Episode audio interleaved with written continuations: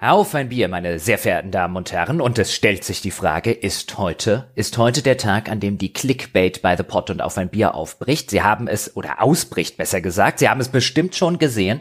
Der Folgentitel lautet ja das beste Spiel des Jahres? Fragezeichen. Und da denkt man ja, oh, sind die von auf ein Bier jetzt auch unter die Clickbaiter gegangen? Aber nein, aber nein, bei uns das kennen Sie, gibt es ausschließlich höchst seriösen Stammtischjournalismus. Und deswegen steht dieses Fragezeichen da nicht ohne Grund, denn ich hoffe, dass ich mir in der heutigen Folge, wenn ich mit dem Dom gleich über The Forgotten City diskutieren werde, dass wir in der Analyse und im Meinungsaustausch in der ganzen Diskussion für mich auch die Frage beantworten, ist das mein Spiel bislang des Jahres 2021? Ich bin mir noch nicht so 100% sicher. Das wird heute zu erörtern sein und eingebrockt hat uns und Ihnen und mir das Ganze übrigens der Dom Schott. Hallo Dom. Ja, hallo. Also das Spiel habe ich eingebrockt und das Fragezeichen in der Überschrift, weil ich habe das gespielt äh, und erst voller Begeisterung vorgeschlagen und dann, weil es erzählten ja auch alle Leute, wow, tolles Spiel. Äh, und dann stellte sich zumindest auf meiner Seite des Bildschirms heraus, Moment mal, ist das etwa gar nicht so gut, wie alle gesagt haben? Und jetzt sitzen wir hier und es glaube ich wird ganz interessant heute. Ja, ich bin auch sehr gespannt, aber man kennt das ja, also die Leute da draußen kennen das ja auch, gerade die langjährigen The Pod-Hörer, die wissen ja, normalerweise bin ja ich derjenige, der extrem optimistisch aus so einem Spiel rausgeht und, und eigentlich alles ziemlich cool äh, äh, findet, was auch da draußen die ganze Welt irgendwie cool findet und du bist ja immer so der Grummelgrolsch, ja, deswegen ist es ja, ist es ja wie immer sozusagen bei uns, ja, es ist ja nicht so, als wäre ich hier normalerweise derjenige, der in irgendeiner Form hohe Ansprüche hätte oder zynisch auf die ganze Sache runterguckt, also was kann da schiefgehen? Da höre ich hier gerade das Geräusch von sich öffnenden Schubladen, Jochen. Was ist denn hier los?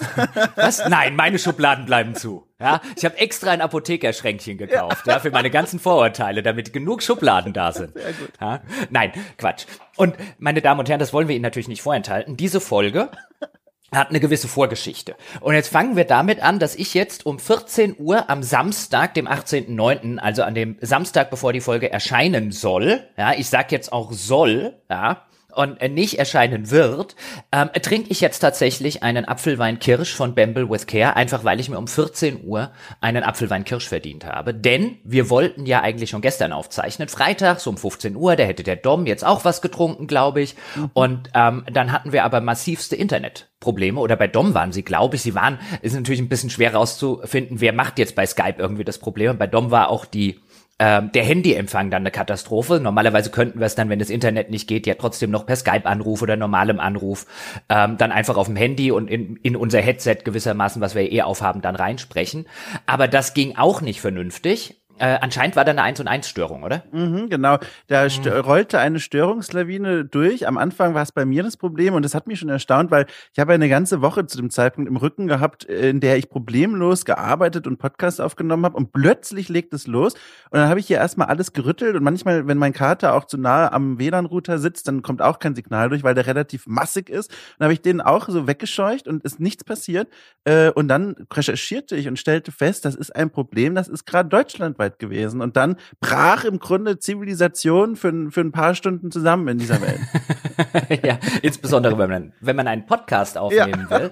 So, dann, dann haben wir das irgendwie nach 30 äh, Minuten Versucher, Versuch einer Aufnahme haben wir es dann gelassen, haben gesagt, okay, dann müssen wir es irgendwie noch morgen machen, weil wir jetzt zufällig auch keinen Sonntagspodcast mehr irgendwie in der Hinterhand haben. Also musste ich dann natürlich Lars, unseren Cutter, noch anflehen, ob er vielleicht heute ausnahmsweise mal am Samstag, am Heiligen Samstag schneiden kann.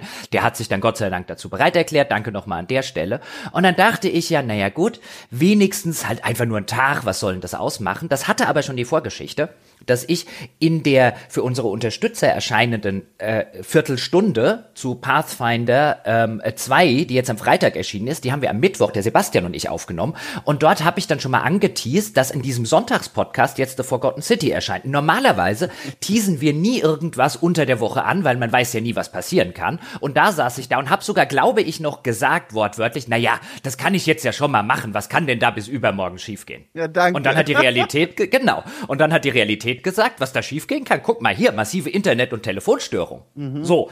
Und dann dachte ich ja, na gut, dann machen wir das Samstag, so um 14 Uhr, ist ja alles gut. Bis dahin bin ich auch schön ausgeschlafen und Co. War gestern Abend noch auf ein paar Bieren im örtlichen Pub, komm nach Hause und dann läuft mir die ganze Zeit so eine kleine Mietz hinterher, ähm, die auch nicht mehr weg wollte, die offensichtlich völlig äh, verhungert war und ähm, bei der man auch Angst haben musste, dass sie von Autos überfahren wird, weil die offensichtlich irgendwie Freilauf nicht so wirklich gewohnt ist. Also hatte ich jetzt auch noch eine ganze äh, Nacht mit äh, Hund aussperren, ähm, Miets ein Schlafgemach machen und die heute Morgen früh ins Tierheim bringen. Wer das alles nachlesen will, kann das auf meinem Twitter-Account. Das ist auch ganz toll, weil ich habe mir im Vorfeld natürlich auch Gedanken gemacht, werden wir hier einfach am Anfang sein wie so ein altes Comedy-Duo, das schon das immer gleiche Programm seit 20 Jahren abfährt und wir wiedercoin einfach nur Sätze, die wir beim ersten Versuch schon gesagt haben. Aber das ist, kann ich jetzt schon den Leuten draußen sagen, nicht passiert, denn äh, wir starten hier auch mit einer völlig anderen, wie du es ja auch gerade gestellt hast, Hintergrundgeschichte unserer Charaktere von uns selbst hier rein, weil seit gestern so viel passiert ist. Du hast gerade erzählt, du warst abends gesellig unterwegs, dann hast du noch die Katze gerettet. Ich war gestern Abend eingeladen zu einer Einweihungsparty in einer WG, äh, hat viele Spuren hinterlassen. Ich sitze hier mit einem völlig anderen Energielevel als gestern. Ich habe nämlich nochmal auch in die Aufnahme reingehört. Das ist ganz nett. Gestern wirklich war so dieser Freitags-Nachmittagsschwung in uns drin. Wenn man, man, also gefühlt musste man die Folge, was wir die ersten Minuten, die wir schon hatten, im Stehen hören, weil da so viel Energie drin war. Und heute, ich glaube, heute wird das so ein bisschen so zurückgelehnt, konzentriertes, äh, konzentrierte Diskussion, aber es ist alles ein bisschen anders. Aber es ist schön, das ist gut. Also es ist alles frisch für euch da draußen. ja, und du trinkst kein Bier, weil du gestern ja. eine Einweihungsparty hattest und jetzt heute kein Bier mehr sehen kannst. Ich, ich kann nie wieder Alkohol trinken. Ich trinke heute, ich habe es hier vor mir stehen, einen was ist das? Einen Drei-Ingwer-Tee von der Herstellungsfirma Puka, keine Ahnung, der soll offenbar ganz gut sein in der Welt der Tees. Und eine große Flasche Wasser steht neben mir. ja, und ich hatte, ich hatte schon beinahe, ja, wenn äh, heute Morgen natürlich mit dem, mit dem, es war ein kastrierter Kater, ein kleiner Süßer, wenn der äh, nicht gechippt gewesen wäre, hätte ich, glaube ich, gesagt, ähm, also bis jetzt, wenn sich die Besitzer natürlich noch melden mit irgendwelchen Aushängen, ist ja klar, aber wenn da jetzt irgendwie kein, kein Herrchen zu ermitteln gewesen wäre, würde ich jetzt, glaube ich, einen Kater besitzen. Der war ja, super. Ja, du hättest ja. auch gerne den, den Kater einfach äh, auch wegbringen können oder dich drum kümmern können, dann hätte ich mich ja einfach alleine eineinhalb Stunden hingesetzt, ein kleines Referat gehalten, warum The Forgotten City nicht die Lorbeeren verdient. Oh, oh war, wait, wait, wait. Lorbeeren, wie, wie, wie wahnsinnig ich wieder hier bin, äh, völlig präsent mit meinen Witzen, weil das Spiel spielt im antiken Rom, zumindest teilweise. Wahnsinn. Ja, nee, eigen, also es ist ja die Frage, ob es da tatsächlich spielt. Ähm, ja. äh, die wird noch zu beantworten sein. Ich will nur noch eine einzige Sache sagen, ja, weil der Kater, wenn ich den behalten hätte, weil kein Herrchen ermittelbar gewesen wäre, gut, dann hätte er sich erstmal mit Hund verstehen müssen, äh, beziehungsweise umgekehrt, ist klar. Aber wenn das so gewesen wäre, der hat es nämlich geschafft, immer ziemlich trottelig aus der Wäsche zu, Wäsche zu gucken. Und aber auf so eine süße Art und Weise. Und da fiel mir immer dieses englische Colloquial äh, Wort, also dieses Umgangssprachenwort Derb ein. Ja. Also das ja auch häufig für Katzen oder Tiere auch so im englischsprachigen Bereich benutzt wird. Und wenn ich ihn behalten hätte, hieß er jetzt Derbster. Ach schön, das ist doch ein ja, guter Dann hätte ich, hätte ich immer sagen können, ich habe einen Derbster und ich werde schön. ihn benutzen. Ja, schön. so, jetzt Forgotten City. Herr Dom Schott, du hast uns das eingebrockt. Erzähl mal, warum du uns das eingebrockt hast und was ja. das ist. Also, ich habe dieses Spiel ähm, bisher immer erstmal geflissentlich ignoriert. Da gab es auch einen besonderen Grund für. Ich habe da in einem Podcast bei Okay Cool drüber gesprochen. Da hatte ich zu Gast einen Historiker, äh, Felix Zimmermann heißt der, und mit dem habe ich über die Spiele gesprochen, schon einige Zeit jetzt her, ähm, die zur E3 Trailer bekommen haben und sich nochmal präsentiert haben. Und da gehörte auch The Forgotten City dazu. Und da habe ich gesagt, Mensch, Felix, das geht völlig an mir vorbei. Ist zwar cool, dass das als ehemalige Mod aus diesem Skyrim-Universum herausgeboren wurde. Auch das werden wir gleich noch genauer erklären.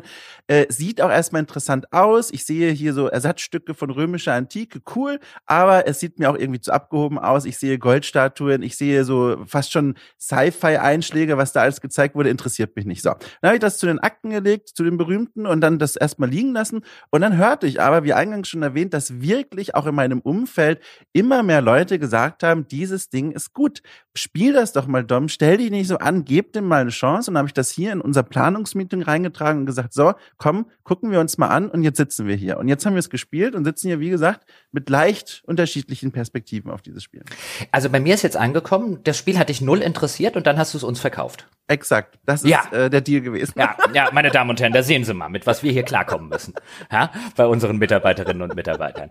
Meine Güte.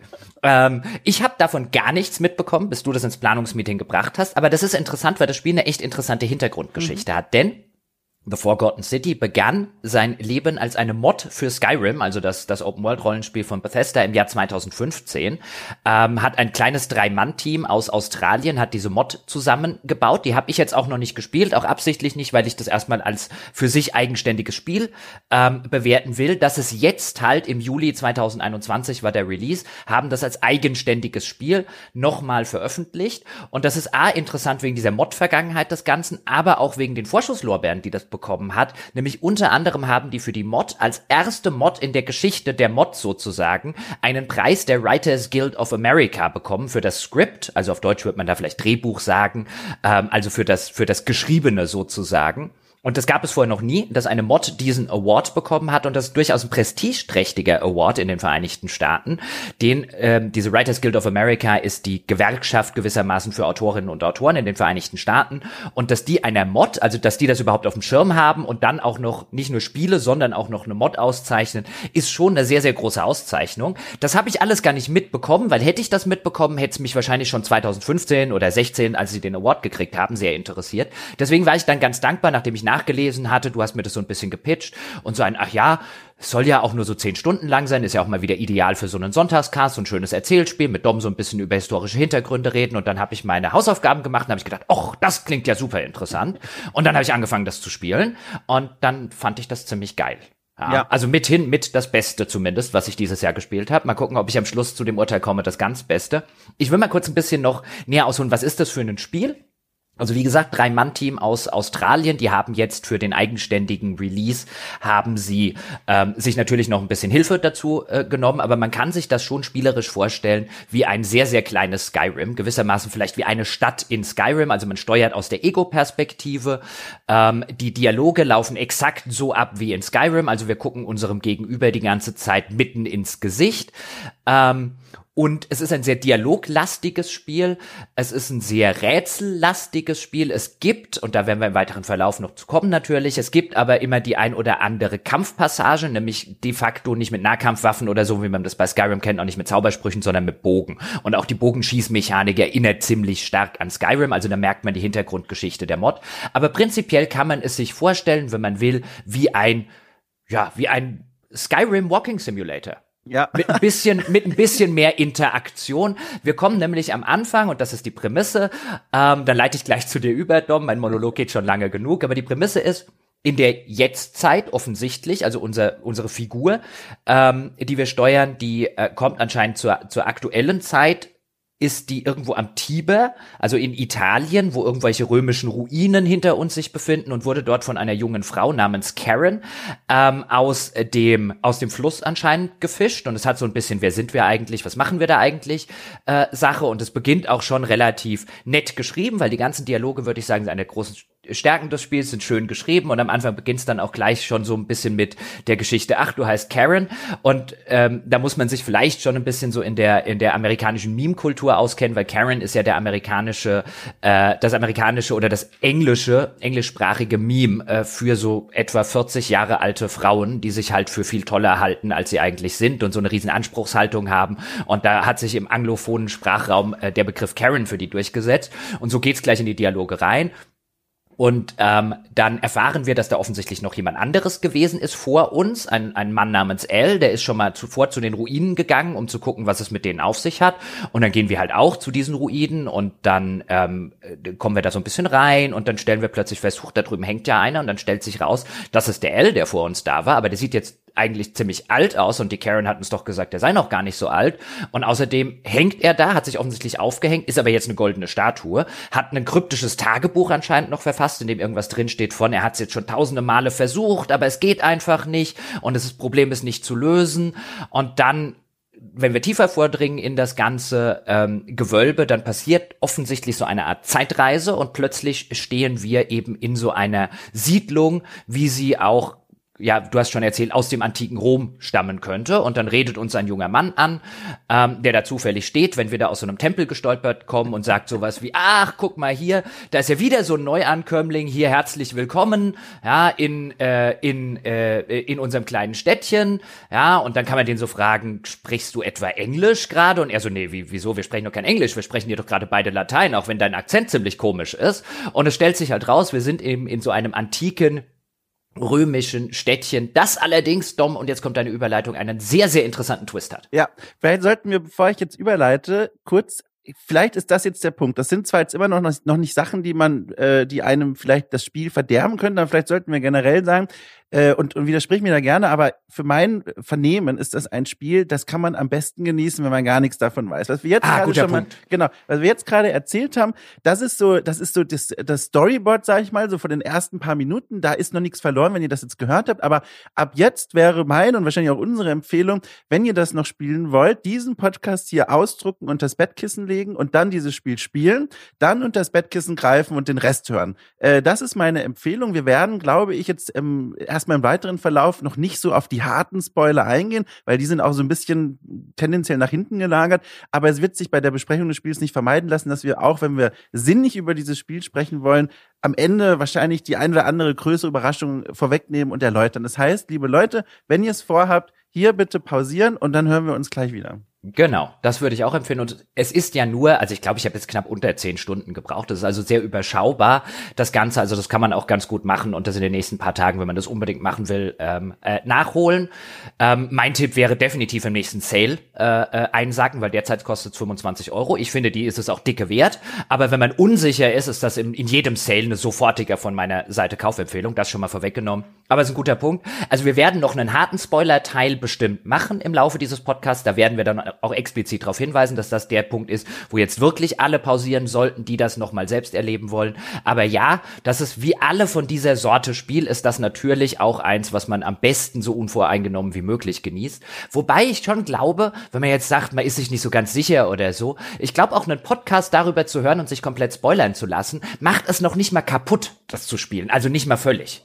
Mhm. Weil es einfach, weil es einfach sehr viel auch auf so eine eigene, wie sehe ich das Ganze, ähm, Situation hat. Und auch die Enden, also das Ende, was ich erlebt habe, ist bestimmt nicht das Ende, was jeder andere da draußen erlebt, weil das wirklich auf moralische Entscheidungen ankommt. Vielleicht kann man so sagen, es macht das Spiel nicht wertlos selbst zu spielen, aber ich finde, es nimmt im einen oder anderen Moment eine gewisse dramaturgische Schlagkraft. Wenn man schon weiß, was da jetzt gleich revealed wird oder wo so ein Charakter verankert ist, ich glaube, da wird so ein bisschen Wucht rausgenommen. Das ist ja, das hast, aber das, das hast du natürlich bei jedem erzähllastigen ja. Spiel, aber es war schon berechtigterweise darauf hingewiesen. Aber jetzt erzähl uns mal den großen ja. Twist in dieser Stadt, weil ja, auch wenn du hast recht, also je unvoreingenommener, desto besser. Aber ich meine, den müssen wir natürlich verraten, weil sich daran das komplette Spiel und mithin auch diese ganze Interpretation, diese ganze Metaebene, all das, was das Spiel machen will, ähm, das zieht sich hoch an dieser einen sehr interessanten Prämisse. Ja, die Idee ist nämlich folgende. Wir kommen da in diese unterirdische Welt hinein, in diese Kleinstadt, äh, und da leben knapp über 20 Leute. Und wir erfahren sehr früh zu Beginn des Spiels, das ist quasi wirklich so das Bereiten der Bühne.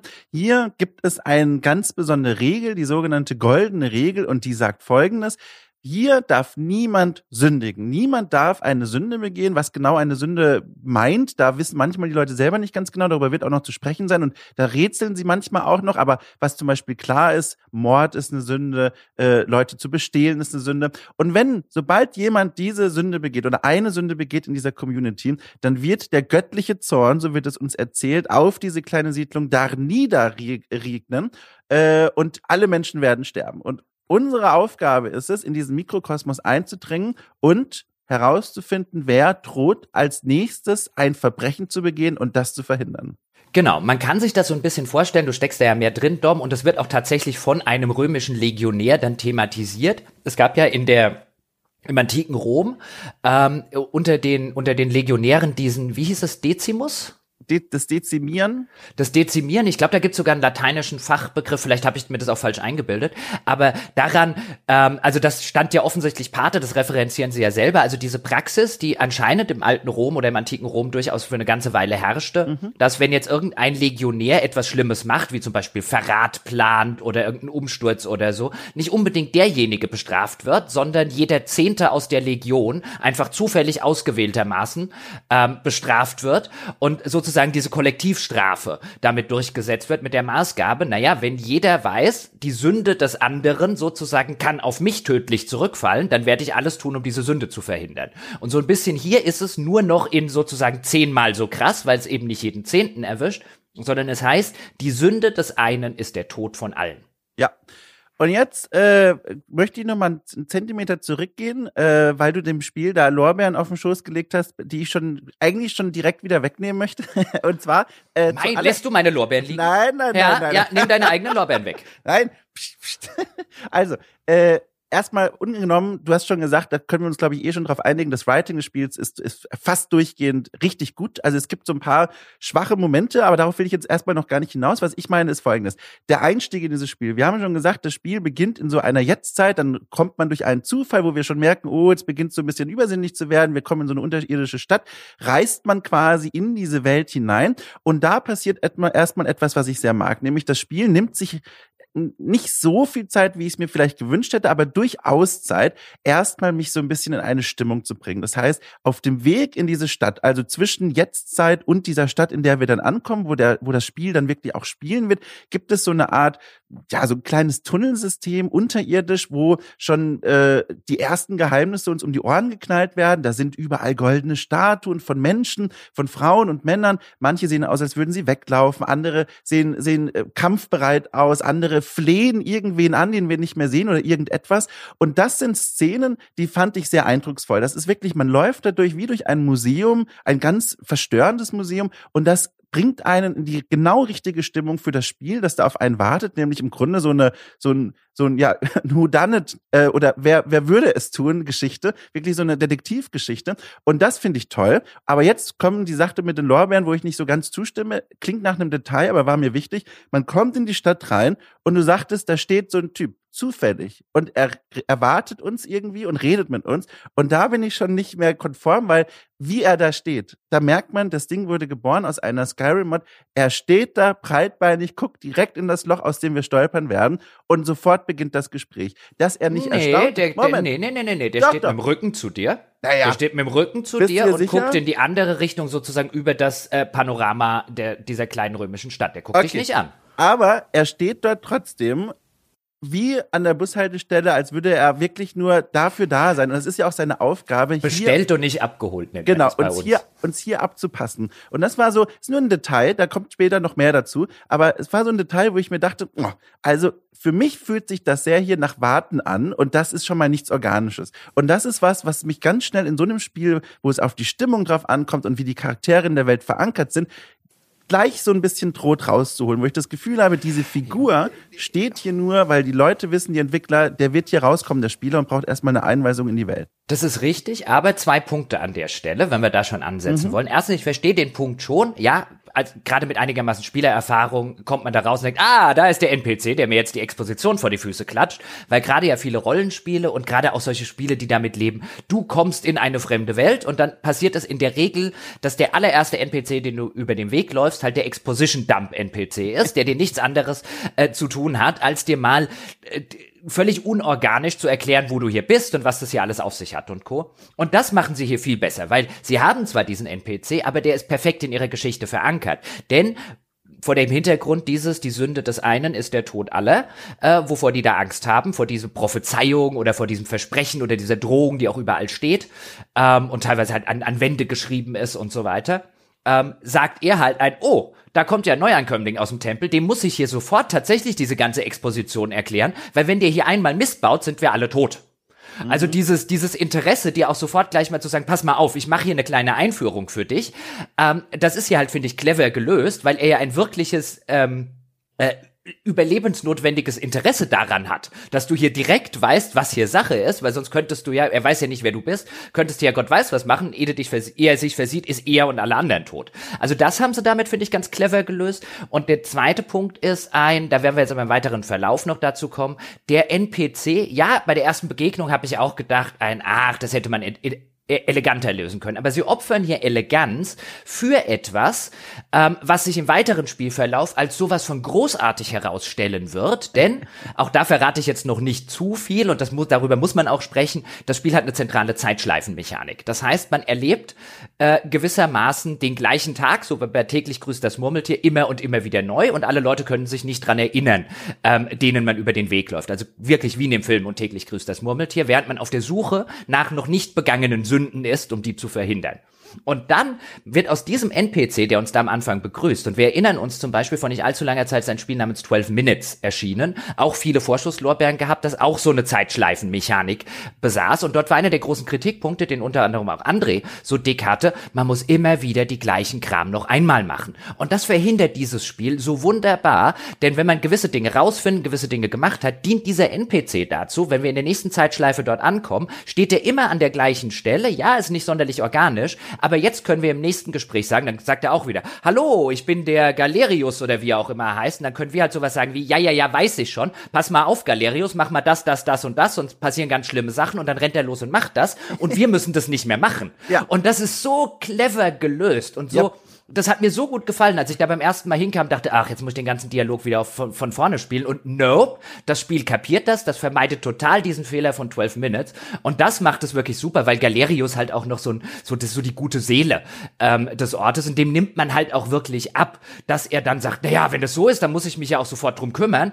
Zumal er ja auch, weißt du, da könnte man jetzt auch sagen, ja, warum glaubt er diesem dahergelaufenen Typen das? Weil er ein Eigeninteresse hat Stell dir vor, er hätte recht, also wir hätten recht, wenn wir ihm das sagen, obwohl er uns noch gar nicht kennt. Ähm, dann ist er, weißt du, stellt sich raus, dass wir recht haben, wäre sofort tot. Ja, ich finde, die eigentlich geniale Idee, die kommt sogar noch oben drauf. Aber kurz dazu, äh, ich fand, das war so ein lustiger Moment und da war ich noch, so dachte ich, okay, genau wie du sagst, ich bin froh, dass ich nicht mal nochmals irgendwie erstmal ihm nochmal alles erklären muss und dass er die Person ist, die für mich diese ganzen Dinge erledigt, die ich schon herausgefunden habe. Mhm. Es ist aber auch so ein gewisser, komischer Moment, der so komisch ist, dass er mich schon wieder in diesem Moment erstmal wieder rausgebracht hat aus dieser Fantasie, weil du kommst dahin und sagst dann, das sind jetzt fiktive Beispiele, äh, so, Achtung Galerius, Spaß dir, ich weiß schon, was du sagen wirst, folgendes. Du rennst zuerst zum Forum, dort wirst du einen Keramik äh, Pott finden. Stell den nach links, weil der wird jemanden auf den Kopf fallen. Danach rennst du zum Tempel am anderen Ende der Stadt, machst die Türen zu, weil es zieht, jemand wird sich erkälten. Ne? Fiktive Beispiele, ich will ja nicht so viel verraten. Und Galerius und die Liste wird immer länger. Es sind am Ende vier, fünf, sechs Sachen und er sagt so, okay, alles klar. Und dann sprintet der auch durch und macht all die Dinge wirklich. Also er rennt von Punkt zu Punkt zu Punkt und dann bin ich auch selber losgegangen, weil ich ja meine eigenen Abenteuer noch zu erledigen hatte. Und dann, äh, oh Gott, und dann, äh, die Türklinge, ich ignoriere das jetzt. Äh, und dann laufe ich so durch die Stadt und Galerius ist immer noch am Wetzen und er arbeitet wirklich die einzelnen Aufgaben ab. Und da dachte ich mir so, einerseits cool, ich muss das nicht mehr alles selber machen. Galerius ist quasi mein Assistent. Er hat auch ein eigene, eigenes Interesse, das zu machen, wie du schon beschrieben hast. Auf der anderen Seite dachte ich mir, es ist schon ein bisschen Quatsch, dass der nicht mal sagt, irgendwie, komm, hilf mir mal. Aber jetzt kommt's, Jochen. Und da war ich wieder voll auf Seite des Spiels, was ich dann wirklich toll fand ohne jetzt zu konkret zu werden, aber Calerius wird nochmal wichtig. Der wird quasi zu einem kleinen sozialen Aufsteiger in dieser Community und wir helfen ihm dazu. Und dadurch, dass er all diese Dinge für uns ausführt und die Leute quasi vor Unglück bewahrt und mhm. Leute, Leute schützt und Leute bewahrt und all das schon erledigt, bekommen die Leute das mit und denken, Galerius ist derjenige, der all das durchgecheckt hat und der steigt dadurch in der Beliebtheit. Und das wird quasi dann zu der wichtigen Grundlage, dass er überhaupt dieser soziale Aufsteiger werden kann und so beliebt wird. Und da saß ich schnalzen vom Monitor und dachte mir, das, das ist elegant. Also ja, das ist richtig. Gut. Ich finde, ich, ich sehe schon, ich, ich sehe schon, was du meinst, aber ich finde unterm Strich finde ich gerade diese Figur mit allem, was sie macht, was sie verhindert und was sie dann auch noch abkriegt, nämlich das Ganze. Letztlich ist er ja nur unser Erfüllungsgehilfe, aber für mhm. die Leute in der Welt wirkt das natürlich so, als sei hier der Galerius äh, der größte Held vom Erdbeerfeld, den man sich vorstellen kann. Und das ist halt ja? halt super. Das und das ist, ist super. super. Also ich finde ja. die ganze Figur fantastisch umgesetzt. Ich, ich verstehe, warum du dann ein bisschen in die klein was zu kritteln hast. Ähm, das hätte man auch organischer und so weiter ein bisschen besser lösen können. Aber das ist wirklich dann der Moment, wo ich sage, das hat ein Drei-Mann-Team schon ziemlich fantastisch hingekriegt ja. in so einem Spiel. Das kriegen nämlich sehr viele größere Teams und teilweise AAA-Spiele nicht so gut hin. Und ähm, das war so der erste Punkt, auch wenn ich dann das zweite Mal zum Beispiel in der Schleife war, wir werden gleich drüber reden, wie es zu der Schleifen dann kommt, und ich da stand und er mir, ich mehr oder weniger sagen konnte, ein, ein, jetzt ich paraphrasiere jetzt so, ja, ja, ja, Galerius, halt die Klappe, ja, ähm, äh, ich weiß schon Bescheid und jetzt renn los und mach mal das und das. Ja. Ähm, und das ist halt, das, das nimmt halt auch dem Spiel so viel, so viel, weil viele dieser Zeitschleifenspiele sind halt sehr repetitiv. Und das ist so gut wie nicht repetitiv in sehr, sehr vieler Hinsicht. Also wir, wir würden überhaupt nur ein oder zwei Sachen einfallen, wo ich jetzt sage, oh, das hätte man in der Hinsicht besser lösen können. Aber reden wir noch mal ein Stückchen weiter wie sich diese Prämisse darstellt. Denn der Galerius, wenn wir zum ersten Mal reinkommen, bringt uns dann zum Statthalter, zum Magistrat. Den haben die Bewohner offensichtlich vor ein paar Wochen, ähm, weil er irgendwie ein, ein, Offizier in der römischen Armee gewesen ist, äh, den haben die offensichtlich zum Statthalter gewählt, also zu einer Art Bürgermeister. Und ähm, an diesem Tag, wo wir dorthin kommen und den wir immer und immer wieder erleben von vorne, ähm, ist offensichtlich eine Wahl zu einem neuen Statthalter. Und der alte Statthalter ist halt der Meinung, dass dieser korrupte Empörkömmling, der ihm da das äh, wegnehmen will, dass der dazu weder geeignet wäre, noch dazu geeignet ist, weil stellt sich raus, der glaubt gar nicht, dass es diese goldene Regel wirklich gibt. Der ist nämlich der andere, also der Konkurrent ist der Mann, die hat sich der Stadthalter doch bestimmt nur ausgedacht ähm, und will sozusagen beweisen, dass es diese goldene Regel nicht gibt. Und der Stadthalter ist halt der Meinung, wenn er das macht, sind wir alle tot. Und da muss man dazu sagen, also überall stehen, wie du es auch schon gesagt hast, diese goldenen Statuen rum, wo man sich auch gleich unwillkürlich fragt, oh, sind das die früheren Bewohner? Weißt du, wurden die sozusagen so Anti-König Midas mäßig zum Tod durch Gold verwandelt oder was ist da passiert? Ähm, weil die ja auch eben, wie du es auch schon gesagt hast, so eindrücklich, in solchen Posen des, des Gebets oder des Flehens und so sind. Also da, ich habe mir zum Beispiel zumindest sehr früh gedacht, ein, ja, das ist wahrscheinlich das, was denen passiert, wenn die eine Sünde begehen. Ähm, und der Statthalter, der sagt einem dann halt mehr oder weniger, weniger, also er, er hat halt den Eindruck, unsere, unsere kleine Gemeinschaft ist halt kurz kurz davor sozusagen zu explodieren oder zu implodieren.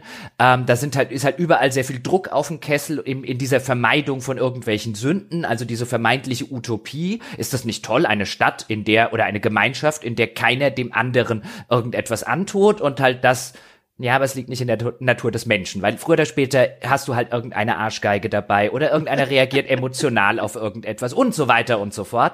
Und all das obliegt jetzt uns sozusagen im Vorfeld zu verhindern. Ein bisschen wie beim Minority Report, nur mit Sünden statt mit Verbrechen. Und der Statthalter offenbart uns auch, dass er mit der Göttin, aus deren Tempel wir am Anfang gestolpert sind, so eine Art äh, Götterdeal eingegangen ist. Nämlich, falls es zur Katastrophe kommt, ja, dann hat er ein Ritual vorbereitet, dann äh, äh, rennt er zu diesem Tempel und ähm, dann, dann äh, opfert er sich selbst und dann öffnet das eine Zeitschleife, sozusagen als Gunst der Göttin. Ähm, da wird später dann im Spoilerteil noch drüber zu reden sein, was das tatsächlich bedeutet. Und ähm, dann kommen wir quasi in den Tag wieder neu reingeschlittert.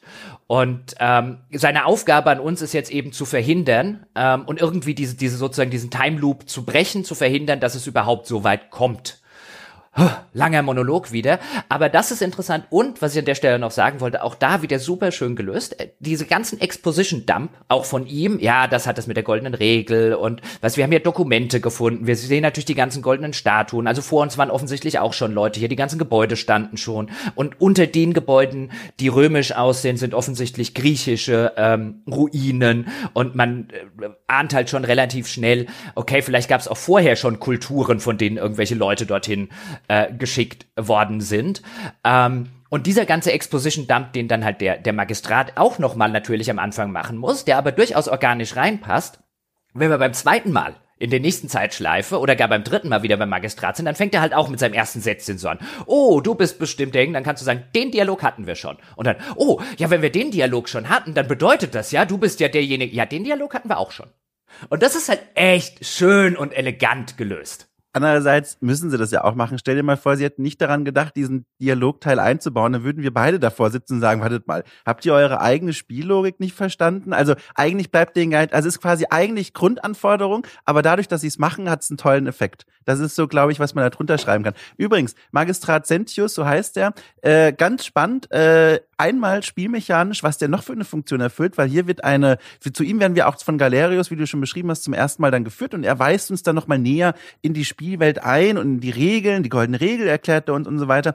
Er erfüllt aber auch die Funktion, uns so ein bisschen was über, ich sag mal, die Welt der antiken Römer beizubringen. Und da kommt so ein Charakter des Spiels zum ersten Mal raus, zum Scheinen, den ich sehr sympathisch fand, nämlich, man sieht es mhm. auch im Abspann, es haben zwei äh, Doktoren und Doktorinnen mitgearbeitet als historische Beraterin, äh, die dafür zuständig waren, dem Ganzen noch so ein bisschen historisch authentischen Schliff zu geben. Also das Spiel ordnet die Dramaturgie schon erstmal dieser, diesen historischen, was wir so über diese Zeit wissen, unter. Aber immer wieder merkt man, es gibt Versatzstücke, wo man ganz klar erkennt, ähm, da haben Leute auch im Team mitgearbeitet, zumindest als externe Beraterin, die sich auskennen. Er erzählt uns zum Beispiel, ähm, oder er vielmehr, er bietet uns die Möglichkeit, ihn so ein bisschen auszufragen über das Gesellschaftssystem der antiken Römer. Dann können wir zum Beispiel fragen, sag mal, habt ihr eigentlich sowas wie ein Rechtssystem? Wie funktioniert das denn bei uns? Und dann erklärt er uns, ja, wir haben ein Rechtssystem, es gibt Richter, es gibt Angeklagte. Äh, er erzählt von der Christenverfolgung zum Beispiel, die, und da wissen wir es dann auch, wir sind, ähm, das wird auch später immer wieder erzählt,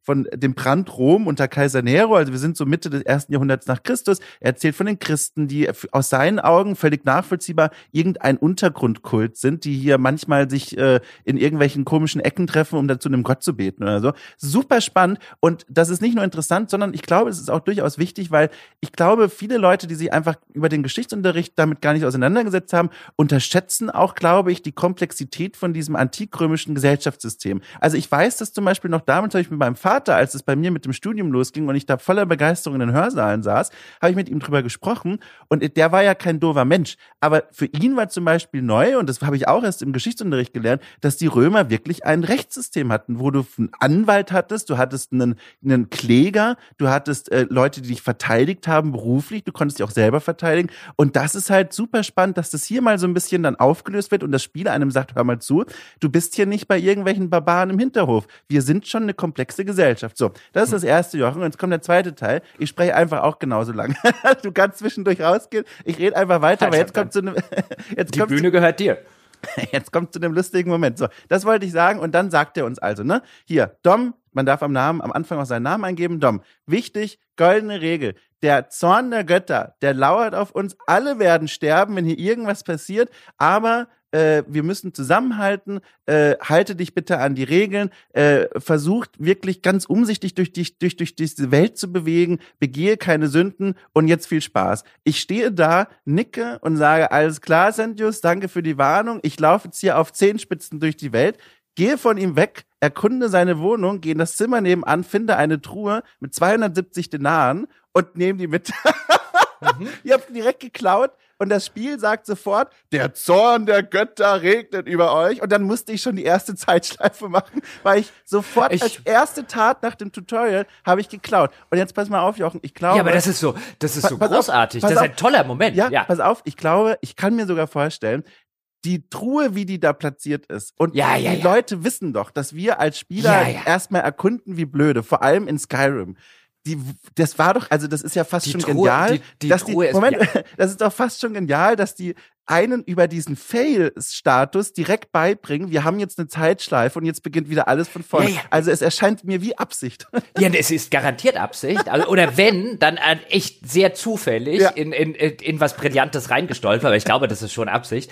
Denn am Anfang, später wird auch der Sentius, der Stadthalter, woanders stehen. Aber am Anfang steht er, steht er auf seinem Balkon. Also, dass man mhm. auch durch sein Wohnhaus durch muss. Und in dem, dann sind zwei Zimmer sozusagen auf der gleichen Höhe dem Geschoss wie auf dem Balkon, wo er draufsteht. Und in beiden steht eine Truhe, aus der man Zeug klauen kann. Also das ist halt wirklich, wenn du, wenn du schon nur zu Sentius gelaufen bist, sozusagen wenn das Tutorial gemacht hast, was das Spiel will, und der erste Raum, den du danach erkundest, hat was zum Klauen. Und der ja. zweite auch. Und ähm, das ist, das ist, das ist schon sehr großartig. Aber bevor wir darüber gleich reden, weil das war so der erste Moment, wo ich gedacht habe, oh Spiel, bist du gut, ähm, wo ich das richtig gedacht habe, war, wenn wir nochmal über den Dialog mit Sentius, wenn es auch darum geht, ähm, über die, was diese römische Gesellschaft ist. Auch der ist wunderbar geschrieben. Auch der Sentius ist schön geschrieben. Übrigens auf Englisch nahezu alle NPCs fantastisch vertont. Äh, mit der Ausnahme das mit dem deutschen Akzent. Der klingt wirklich ganz scheußlich. Ähm, aber der Rest ist wirklich super vertont. Und der erzählt, dann, dann, dann kannst du auch immer so aus moderner Perspektive in vielen Dialogen, kannst du so deine, deine vermeintlich moderne, aufgeklärte, progressive Position machen und da kannst du den halt hinterfragen. Und dann kannst du an irgendeiner Stelle, habe ich ihm dann natürlich auch gesagt, hier, das klingt aber ganz schön barbarisch. Ja, ja, was ihr hier macht. Und er dann so, barbarisch? Ja, sag mal, was bist denn du für einer so ungefähr? Wir mhm. sind das Licht in der Dunkelheit. Rom ist der, der zivilisierte Leuchtturm äh, in einer barbarischen Welt und wirft dir halt deine Hybris vor und so weiter, weil er natürlich auch keine Ahnung haben kann, wie das irgendwie in 2000 Jahren oder so ist. Aber diese, diese, diese rechtschaffende Empörtheit, wie du ihm das nur vorwerfen kannst und dieser ganze mitschwingende, äh, diese ganze mitschwingende Untertonalität, du hast ja auch schon angesprochen, von wegen, weißt du, man guckt da halt mit 2000 Jahren Abstand oder so, guckt man halt ein bisschen von oben herab drauf auf und äh, tendiert vielleicht dazu, Leute, die vielleicht schon ein bisschen zivilisierter waren, als man denkt und vielleicht in mancherlei Hinsicht äh, nicht ganz weit von unserer Zeit entfernt sind oder teilweise, egal wo man auf der Welt hinguckt, noch deutlich weiter sind oder schon mal gewesen waren vor 2000 Jahren. Das bringt das Spiel halt schön rüber. Mhm, ja. Und äh, genau, und wenn wir dann an den Punkt kommen, das habe ich nämlich auch gemacht, da ist die Truhe. Warte mal, jetzt hat mir ja jemand gesagt, ja, wenn ich eine Sünde begehe, sind hier alle tot. Das testen wir doch aus. F5, Quicksave, ja, wie sich das gehört. Wirklich? Das Spiel hat auch schön, natürlich mache ich davor ein Quicksave. Ist doch klar. Quicksave gemacht und dann kommt sofort die donnernde Stimme, ja, auch jetzt paraphrasiert. Die Sünden des einen, äh, des Einzelnen sind der Tod von allen. Und dann erwachen alle diese Statuen, die ich ja sowieso schon die ganze Zeit für verdächtig hielt, erwachen zum Leben, bekommen so White Walker aus Game of Thrones mäßige blaue Augen, haben plötzlich Bögen in der Hand und schnetzeln alle Leute ab. Und dann, das, das ist auch ganz, ganz schön gelöst, so mit, mit in, in, in Details oder so. Ich habe ja vorher schon von dem Konkurrenten des Stadthalters gesprochen, der hat halt so einen Handlanger und der Handlanger äh, flippt dann halt eine Runde aus, wenn es plötzlich losgeht, so ey, du hast doch gesagt, diese goldene Regel gibt's gar nicht.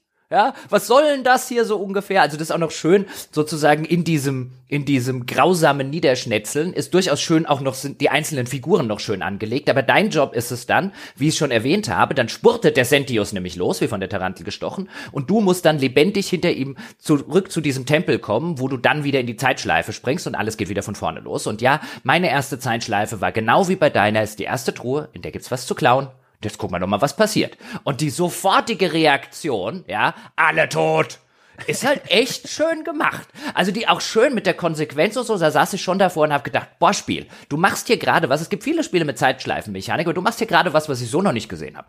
Ja, es ist halt äh, erfreulich konsequent. Ich habe da ja gar nicht so bewusst drüber nachgedacht. Ich habe das völlig vergessen. Das war, als wäre das in einen anderen Teil meines Gehirns reingegangen, die Information. Und dann war ich in diesem Raumdurchsuchungsmodus und habe das einfach eingesagt. Und dann fiel mir das ja auch ein.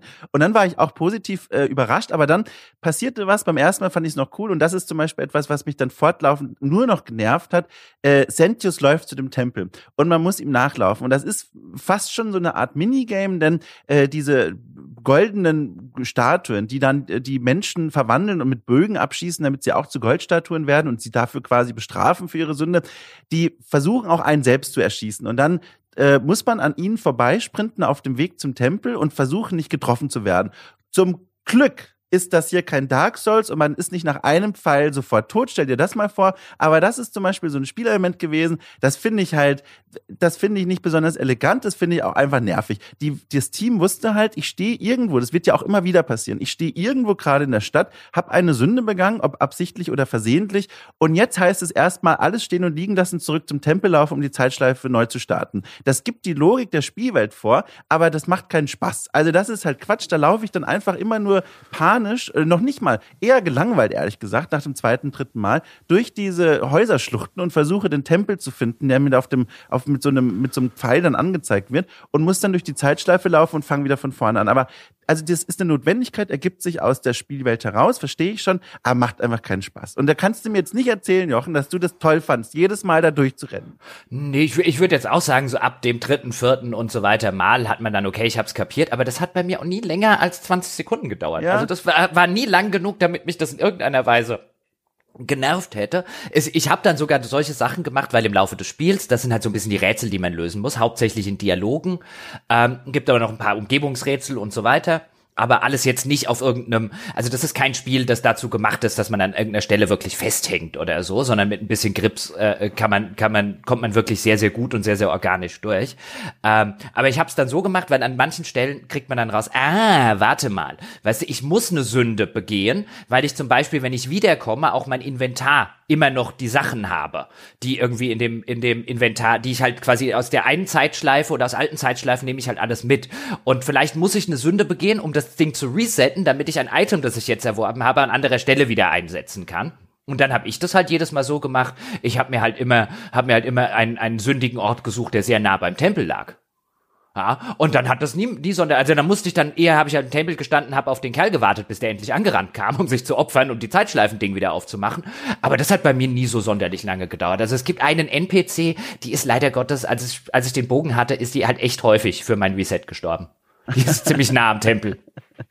Ich, also, hm, ich, ich weiß gar nicht, ich, also vielleicht bei den Dialogen, oder obwohl, das hebe ich mir für, für später auf, mit diesem absichtlichen Sündigen, das war auch so ein Ding, diesen Bogen, ne, da muss ich mal, da muss ich mal kurz was sagen. Und zwar, dieser Bogen, den wir jetzt schon ein paar Mal angesprochen haben, den kriegt man, der ist gebunden an eine Quest. Also vielleicht muss man sogar das erst nochmal grundlegend sagen. Was man nach diesem Gespräch mit Sendius macht, ist, man läuft jetzt einfach erstmal durch diese Stadt und quatscht alle an. Das ist so erstmal ideal. Man läuft wirklich rum, spricht mit allen, lernt die Leute kennen. Wir erinnern uns knapp über 20 Leute, so insgesamt um die 20 und lernt die kennen und alle haben ihre Problemchen. Manche sind irgendwie krank, andere wollen die irgendwas verkaufen für viel zu viel Geld und so weiter.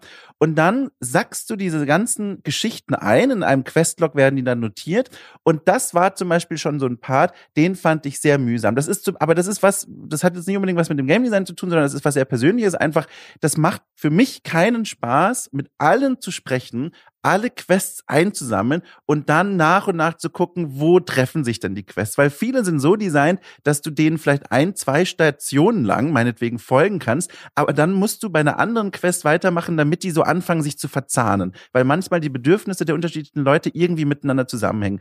Das ist cool, wenn man an diesen Punkt kommt, wo, kommt, wo sich diese Quests dann anfangen zu berühren, man Verbindungen zwischen den Leuten erkennt und versteht. Das macht Spaß. Aber das Anfangsding, dieses mühsame Einsammeln und dieses Öffnen von ganz vielen neuen Quests. Das ist was, das mag ich in Rollenspielen nicht. Ich arbeite gerne nach und nach alles ab, erstmal bevor ich neue Dinge mir hole. Aber das musst du hier so machen. Und das war was, das empfand ich als unfassbar zäh. Wirklich dieses Rumlaufen und Abklappern. Ähm, ich stimme dir in der Prämisse zu. Das ist der Teil, also immer, wenn ich in einem Rollenspiel in die große Stadt komme, in die Hauptstadt oder so, ist das der Low Point eines jeden Rollenspiels bei mir, in der Regel, weil das dazu führt, ich muss jetzt mit unfassbar vielen NPCs nur mhm. reden, das Pacing geht komplett in den Keller ähm, und danach, also dann, dann, dann erbrechen die sich alle in mein Questlog und ich habe danach 4000 Quests oder so, die ich dann erstmal mühsam wieder abhandeln muss. Ähm, deswegen, in dem Teil stimme ich dir völlig zu. Hier hat's mich 0,0 gestört. Erstens halten sich die Quests jetzt in übersch und die NPCs in überschaubaren Grenzen. Es gibt knapp über 20 und von denen bekommst du auch nicht von jedem irgendwie am Anfang irgendeine Quest, sondern teilweise sind die dann halt in späteren Questschritten äh, verzahnt. Ja, es gibt diesen Moment, wo man durch die Stadt läuft und mit jedem zum ersten Mal redet und wo relativ viele Quests in einem Questjournal auftauchen. Aber erstens sind die alle gut geschrieben, ähm, äh, haben teilweise auch wirklich eine schöne eigene Persönlichkeit, äh, die sie entwickeln. Die Dialoge sind nie überbordend und viel zu lang. Im Gegenteil, das Ding hält sich vergleichsweise kurz und knapp. Ähm, und sie sind fantastisch vertont. Also nichts daran hat mich in irgendeiner Form gestört. Im Gegenteil, ich hätte, war irgendwann da, oh, sind das schon alle NPCs? Dann sind mir natürlich später noch welche über den Weg gelaufen, die ich übersehen hatte oder so. Aber ähm, ich weiß schon, was du meinst als Grundding und die Tatsache, dass mich sowas immer am meisten stört in Rollenspielen und hier halt gar nicht. Ja, ich glaube, du musst halt mit da berücksichtigen, dass es halt Leute gibt wie mich, die in so ein Rollenspiel nicht alle Leute abklappern und sich das Quest-Tagebuch vollhauen, sondern die sagen, ich gehe jetzt zu, gezielt zu einer Person, höre mir an, was die zu sagen hat und mach erstmal das. Und dann komme ich zurück. Aber das kannst du. Ab. Ja, nee, nee, nee, nee. Ja, aber hier, hier nicht. Du doch. musst, nein, nein, nein, nein. Doch, du, doch, doch, nein, nein, doch, nein, doch, nein. Du musst das stimmt hier, nicht. Du musst hier, also du kannst es machen, aber du kannst du das Spiel nicht lösen. Du musst Quests alle, du hast es am einfachsten, wenn du alle Quests dir in das Logbuch holst und dann die Verbindung siehst, weil es gibt Quests, die hängen zusammen und du kannst die nur lösen, wenn du an anderen Quests weitermachst.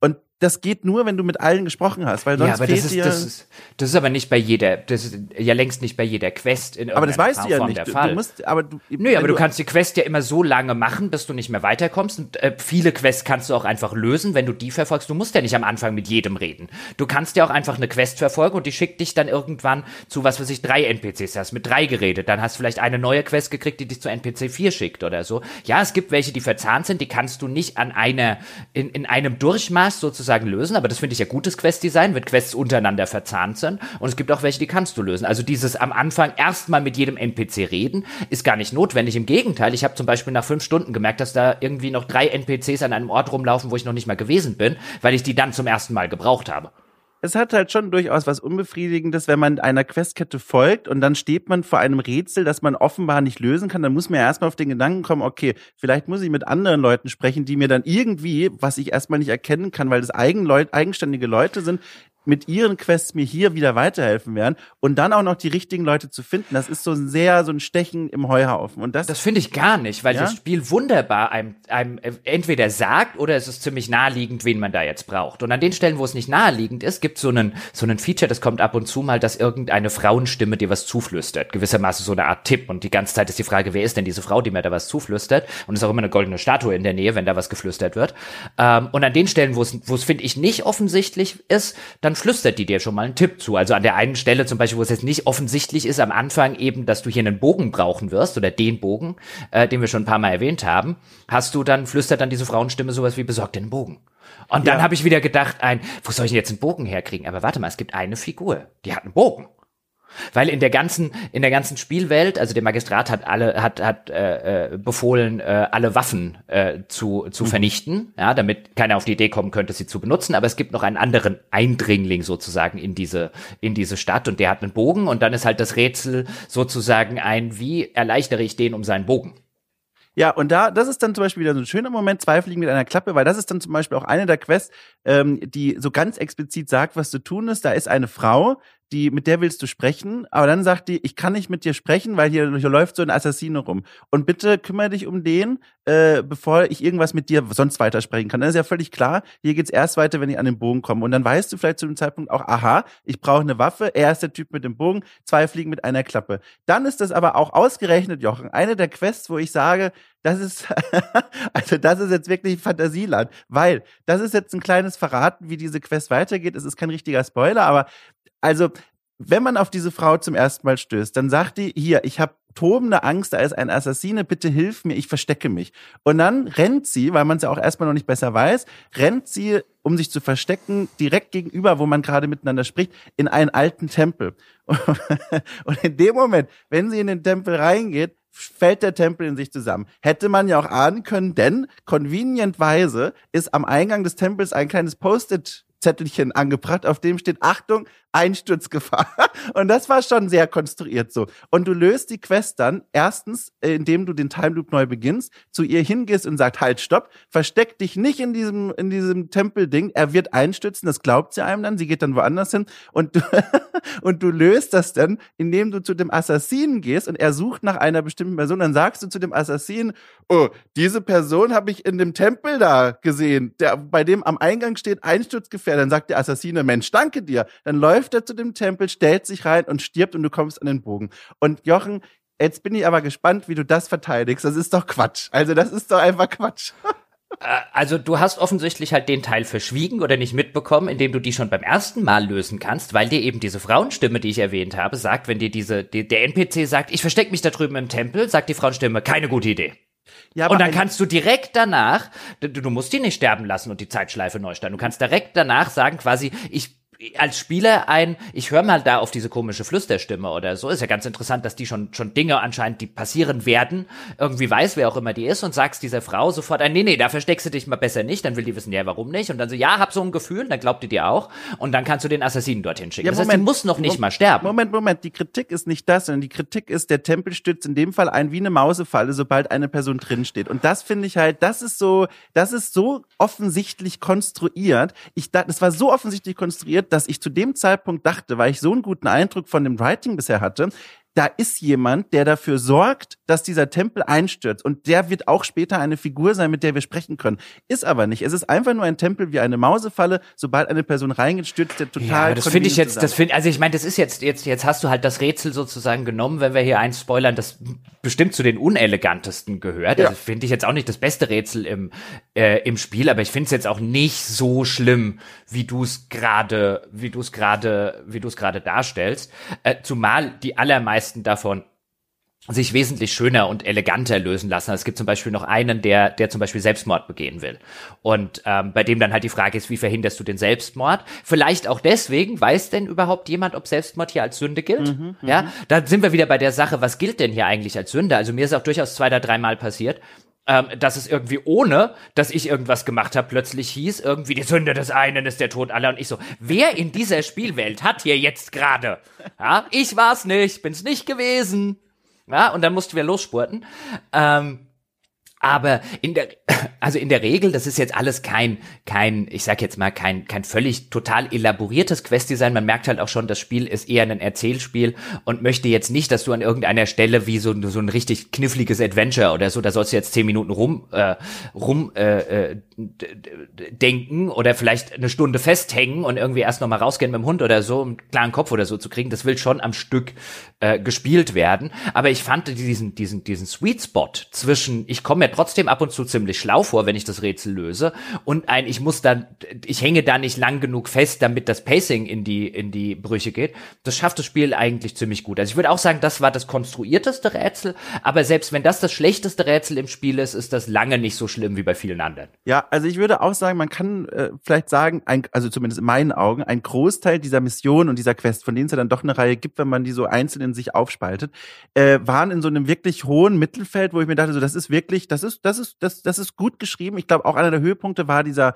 dieser Suizid, weil ohne da zu viel zu verraten, durch den Suizid öffnet sich ein Level-Areal und das muss man auch erstmal sehen und verstehen. Und das ist halt auch eine ne, ne spannende Idee, diese Ereignisse wieder mit dem Level-Design zu verbinden. Es gibt aber auch, würde schon zumindest auf meinem Zettel hier drei, vier aufschreiben, wo ich sagen würde, die sind fast schon enttäuschend schlecht.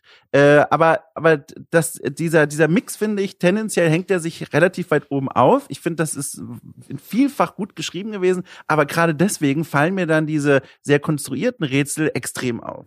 Ja, also ich würde, äh, weißt du, wenn wir jetzt hier, wenn wir hier noch im alten Gamestar Wertungssystem werden, würde ich jetzt beim Rätseldesign auch jetzt nicht unbedingt eine 8 von 10 hinschreiben, ja, im alten Gamestar Wertungskasten.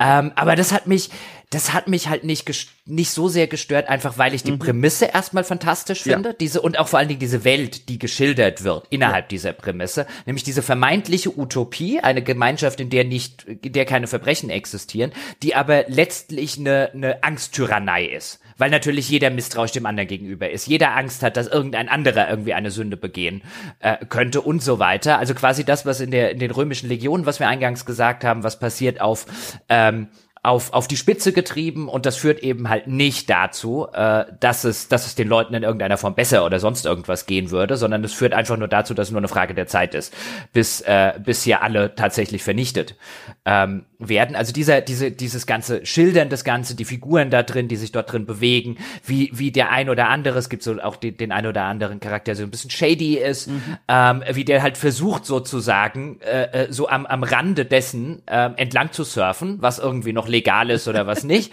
Und alles, das ist alles, finde ich, wunderschön umgesetzt, so dass und die Dialoge eben gut geschrieben, so dass mich das ein oder andere jetzt nicht brillante Rätsel, das hat mich nicht sonderlich gestört. Zumal dir das Spiel auch nicht zu sehr die Hand hält. Also ich finde, das findet auch eine gute Mischung. So teilweise wird dir wird dir was auf der Karte markiert, aber teilweise musst du auch selber auf Ideen kommen, dann fühlt man sich schlau. Es gibt zum Beispiel das hat echt lange gedauert, bis ich auf den, also lange, nicht jetzt, aber so, so 20 Minuten oder so, bis ich so auf den Trichter gekommen bin. Ich habe dann halt in der Zwischenzeit was anderes gemacht, aber es gab halt dann, ähm, am Anfang gab es dann einen NPC, mit dem habe ich es mir ziemlich schnell verschissen. Und ähm, äh, der war halt auch irgendwie unsympathisch und so weiter und ich habe ihm halt die denkbar äh, äh die denkbar flapsigsten und Antworten, die er sich aber redlich verdient hat, gegeben und dann wollte er nicht mehr mit mir reden und dann habe ich den für irgendeine Quest gebraucht. Dann habe ich gedacht, hm, was machst du denn jetzt? Und dann hat es, dann machst du erstmal eine andere Quest oder so. Vielleicht gibt es irgendeine Möglichkeit, dass der irgendwann mit, wieder mit dir redet, bis ich auf den Trichter gekommen bin. Nee, ich muss ihm nur sein Geld klauen. Und dann ja, wird hier ja. alles zurückgesetzt und ja. so. Und das finde ich halt clever gemacht. Und es, es hat halt schon auch so ein bisschen diese Sache, ähm, äh, sozusagen, die werden immer alle ziemlich grausam abgeschlachtet, wenn du das Ganze wieder zurücksetzen willst ähm, oder zurücksetzen musst. Und es ist schon so ein bisschen spielt es ja auch mit der Sache ein, du könntest ja auch vielleicht gucken, ja, dass du nicht so häufig zurücksetzen musst und dich ein bisschen anstrengen, weil da sterben jedes Mal die Leute für. Ach krass, das hatte ich überhaupt gar nicht. Also ich bin ja eigentlich ein sehr emotionaler Mensch, aber das hat mich erstaunlich kalt gelassen, weil ich finde das gar nicht so brutal. Es ist eine, also es ist eine dramatische Situation, weil die gehen da gerade ihrem Alltag nach plötzlich wirklich diese krass bedrohliche Stimme die wir jetzt schon ein paar Mal nachgemacht haben, die wirklich also die, da, da gehst du schon kurz in die Knie und denkst dir, mein Gott, Gott ist richtig sauer. Äh, und dann äh, kommen da diese Bogenschützen, aber dann ist es halt Skyrim. Also dann schießen die halt auf die Menschen und dann erstarren sie und werden zu Gold und das war's. Und da war ich ehrlich gesagt nicht besonders berührt. Ich war vielmehr genervt, weil da kann ich was sagen, was mir da auch aufgefallen ist. Und da sind wir aber, glaube ich, wieder einfach unterschiedliche Spielertypen. Deswegen würde ich gar nicht sagen, das ist ein Fehler des Spiels, sondern das ist so entgegen meines Spielrhythmuses normalerweise. Ich stehe vor dieser Person, rede mit ihr, sage sag offenbar was Falsches und dann sagt die, nö, ich rede nicht mehr mit dir. Ich weiß aber ganz genau, ich brauche nur noch einen Satz, um diese doofe Quest abzuhaken, um hier endlich mal weiterzukommen. Sie redet nicht mehr mit mir und dann stehe ich da auf dem Marktplatz und denke mir, mein Gott, jetzt muss ich hier irgendwas klauen, um dann diese Bestrafung einsetzen zu lassen, um dann mit Centius gemeinsam zum Tempel zurückzusprinten, diesen Pfeil- und Bogenleuten auszuweichen, dort zu resetten, wieder zurückzulaufen, vorher aber noch Galerius seine acht Aufgaben mitzugeben, damit er das alles erledigt, diesen Dialog wieder anfangen und dann darf ich endlich weitermachen. Das ist so, das, das war so zermürbend. Ich habe da manchmal auch schon leise also geschrien. Mir, das war also, so echt, nee. Ja, okay. Also ich meine, jeder, jeder äh, empfindet das ja natürlich anders, aber mhm. mir wäre nicht ein einziges Zeitreisespiel bekannt mit so einer Mechanik, dass das je auch nur ansatzweise so gut gelöst hat wie das hier. Weil das ist, das ist die Sollbruchstelle dieser Spiele, wie man zuletzt bei 12 Minutes halt schön gesehen hat, dieses, ich mache wieder den gleichen Kram. Und ich habe mhm. noch nie eins gespielt, in der ich so selten immer den klar, am Anfang eines jeden Runs ab irgendeinem Punkt sag ich, sag ich Galerius ein, du machst jetzt bitte die fünf Sachen oder so. Aber das sind halt fünf Mausklicks und dann war's das und dann sprintet er los. Also das ist, das kostet mich so wenig Zeit und Mühe, diese, diese Zeitloops wieder an den Punkt zu bringen, an dem ich sie brauche, dass mir mithin wirklich kein anderes Spiel bekannt wäre, dass das auch nur ansatzweise so gut löst wie dieses. Ich fand halt die Summe der Teile, alles zusammengenommen, das ist anstrengend. Ich glaube, mir wäre persönlich schon sehr geholfen gewesen, wenn sie gesagt hätten, du machst eine Sünde, dann kommt die große Stimme und du wirst meinetwegen ohnmächtig. Und dann startest du, Moment, und dann startest mhm. du am Beginn des Tempels wieder und dann haben wir schon mal mir erspart, dieses ganze Zurückrennen und wieder neu starten. Das wäre ja, so eine Abkürzung. Wie, wie oft gewesen. hattest du das denn? Also äh, am Ende, am Ende gibt's ja einen, am Ende gibt's ja einen NPC, der dir sozusagen sozusagen dein, dein Scoreboard äh, sagt, was ich auch ganz nett äh, finde, ja, weil er, hat, stimmt, er ja. sagt dir dann ja, wie oft das schon passiert ist. Ja. Ähm, und ich nehme an, der Dialog ändert sich. Also ich hatte neun Restarts. ich, ich glaube, ich hatte gar nicht, ich glaube, ich hatte 15 oder 16. Also ja, aber auch, also bei neun, also weißt du, das, das in deinen Schilderungen klingt das gerade, also neunmal für zehn Sekunden irgendwo hin zurückzusprinten und dann fünf Mausklicks nochmal zu machen, ist halt im Verhältnis zu dem, was jetzt zum Beispiel so eine 12 Minutes von mir verlangt, ist das halt nix. Ich habe das nicht gespielt, habe das nicht als Referenzding, aber ich empfand es wirklich als sehr Ach, jetzt muss ich will doch hier dieses doofe Rätsel lösen. Jetzt lass mich doch nicht wieder hier weglaufen und dann neu und wieder hin. Das in der Summe, wie gesagt, das fand ich sehr nervig, aber naja. Also ja, also wie gesagt, kann ja jeder empfindet ja jeder jeder wie er will. So aus meiner Perspektive fand ich das jetzt ist das ist das so ja. ein bisschen Mücke und Elefant. Aber ja. wenn wenn weißt du, wenn der wenn der Elefant sich oder die Mücke sich anfühlt wie ein Elefant, also ja. es gibt ja auch durchaus Stechmücken und Ja, so. aber dann dann implizierst ja, du ja, dass die Mücke weiterhin eine Mücke ist und da bin ich ja schon da wieder. Ja, ja, du bist ja der Meinung, es ist ein Elefant, ist mir schon klar. Ja, ja, ja nee, da sind wir uns einfach da sind wir uns einfach im Tierreich uneins. Ja, ja müssen wir den Herrn Jimmick äh, ja, ähm, dazu holen. Worüber wir noch sprechen sollten ist und ich glaube, da sind wir uns dann einig. Ja ähm, das Spiel hat für mich brillant funktioniert und wir haben jetzt echt nur einen ein, ein, Bruchteil dessen erzählt, was man da halt äh, so alles erleben kann und ähm, was es auch so an, an kleineren und größeren Storywendungen gibt, weil das Spiel ist halt durchaus Klar, du löst eben diese Rätsel, äh, du redest mit Leuten, du kommst dann auf die Idee, wie verhindere ich diese Sünde, wie verhindere ich das?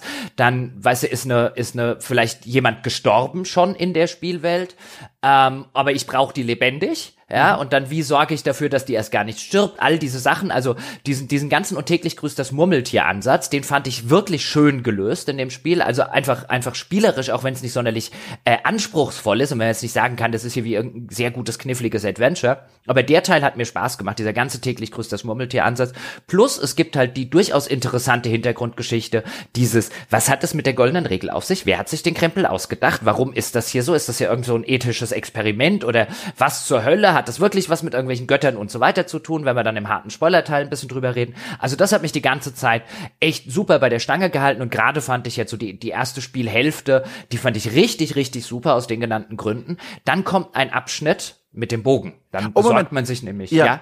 Vielleicht kann ich noch ganz kurz, bevor wir zu dem Bogen, weil ich glaube, da müssen wir länger drüber sprechen. Kann ich vorher noch was anderes noch sagen? Können wir nicht einfach beide sagen, der Bogen war scheiße, next?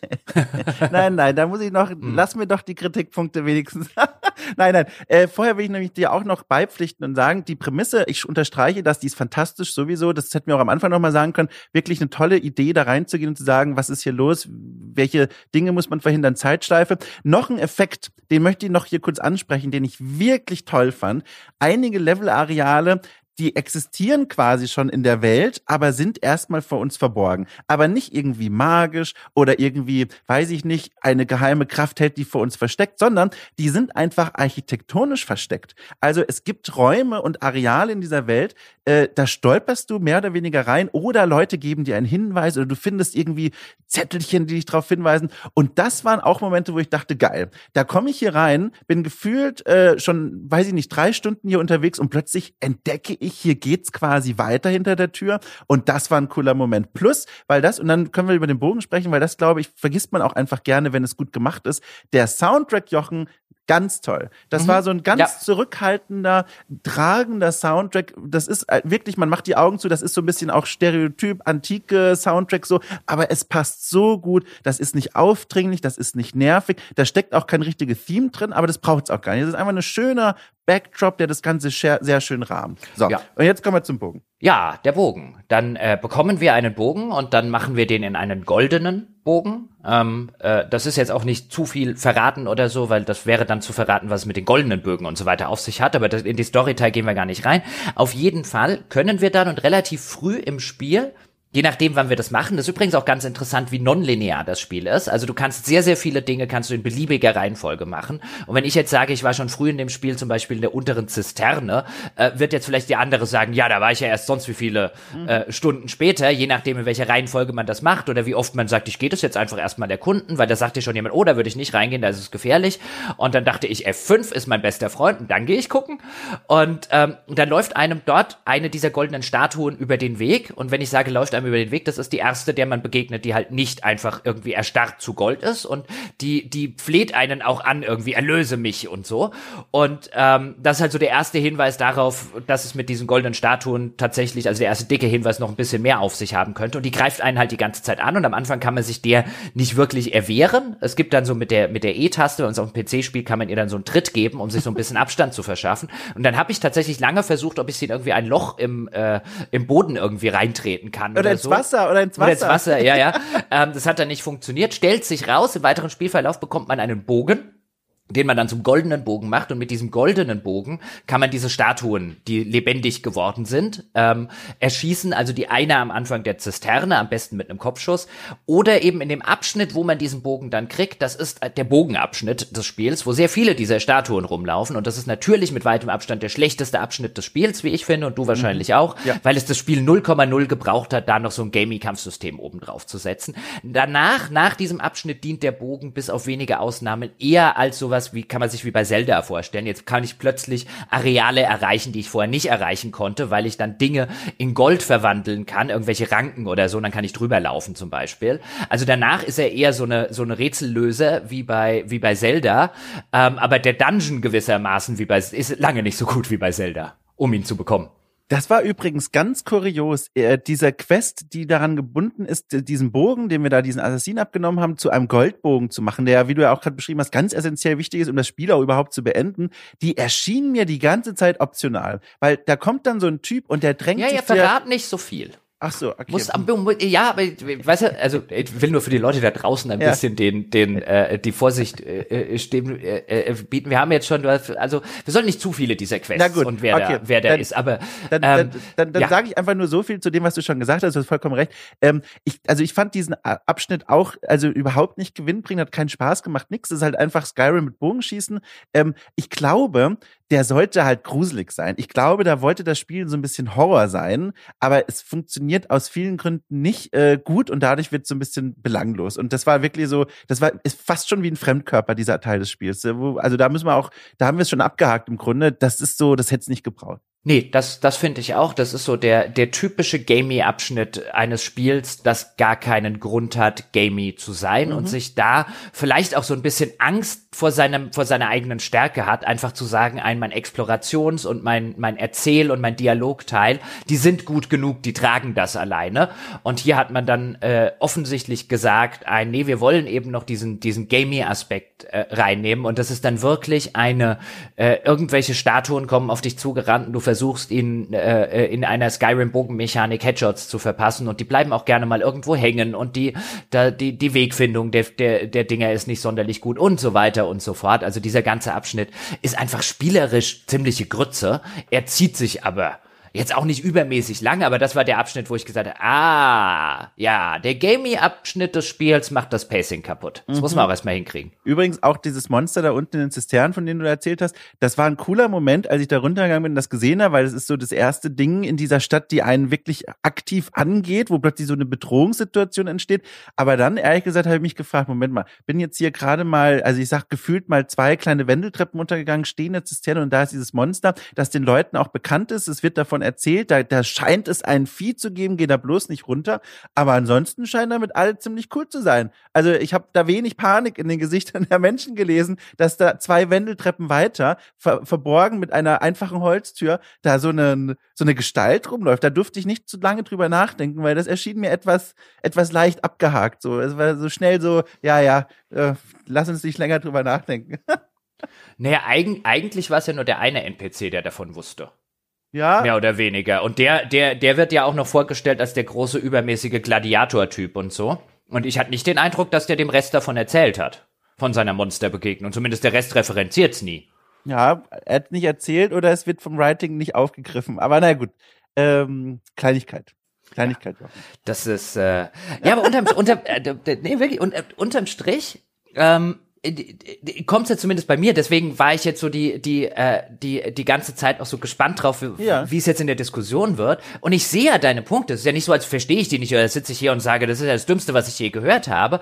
Aber ich finde die halt alle vergleichsweise Mücken zu dem, was ich ja großartig finde, nämlich wie das geschrieben ist, wie teilweise die Rätsel zu lösen sind, diese grundsätzlich großartige Prämisse. Warum gibt's nicht viel mehr Spiele mit so einer Prämisse, mit mhm. so einer interessanten, was geht hier ab? Prämisse, das kennt man ja häufig zum Beispiel aus, aus Fernsehserien so mittlerweile, dass irgendwelche Leute irgendwo hinkommen und dann eine interessante Prämisse aufgestellt wird. Und in Kontext dieser Prämisse und dann halt weiter agiert wird das Ganze. Und bei Spielen ist das ja, also mir wäre gar keine sonderlich vielen anderen Spiele bekannt, die eine so klare Prämisse haben, so pass mal auf, in dieser Spielwelt passiert genau das und wir versuchen das erzählerisch, spielerisch und so weiter, diesen Kniff auch tatsächlich abzubilden und die das halt so konsequent auch bis zum, bis zum Schluss machen. Das ganze Ding hat ja auch vier verschiedene Enden. Ich habe offensichtlich das perfekte oder beste oder wie man es auch immer beschreiben will, oh. ähm, Ende, Ende zu Gesicht bekommen. Ich bin nachher im Spoilerteil froh, äh, äh, gespannt, will ich sagen, mhm. ähm, welches Ende es dann bei dir äh, gewesen ist.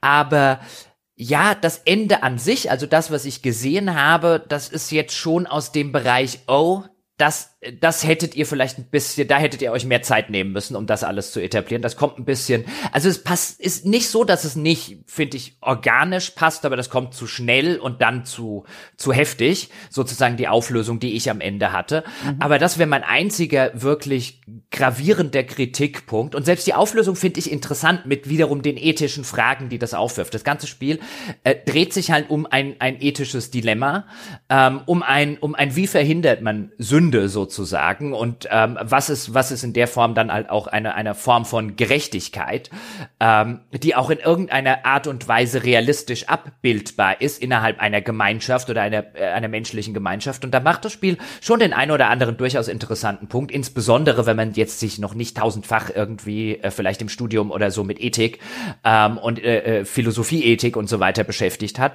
dann dann steckt da durchaus der ein oder andere interessante Gedankengang drin, den das Spiel auch schön zu Ende äh, durchexerziert. Und auch solche Sachen wie ein, weißt du, auf der einen Seite vielleicht ein bisschen brutaler, aber auf der anderen Seite effektiver, all diese Sachen. Es gibt den ein oder anderen NPC, in dem Spiel, der dann mit dir so einen Moraldiskurs halten will, wo man sich auch durchaus unterschiedlich positionieren kann.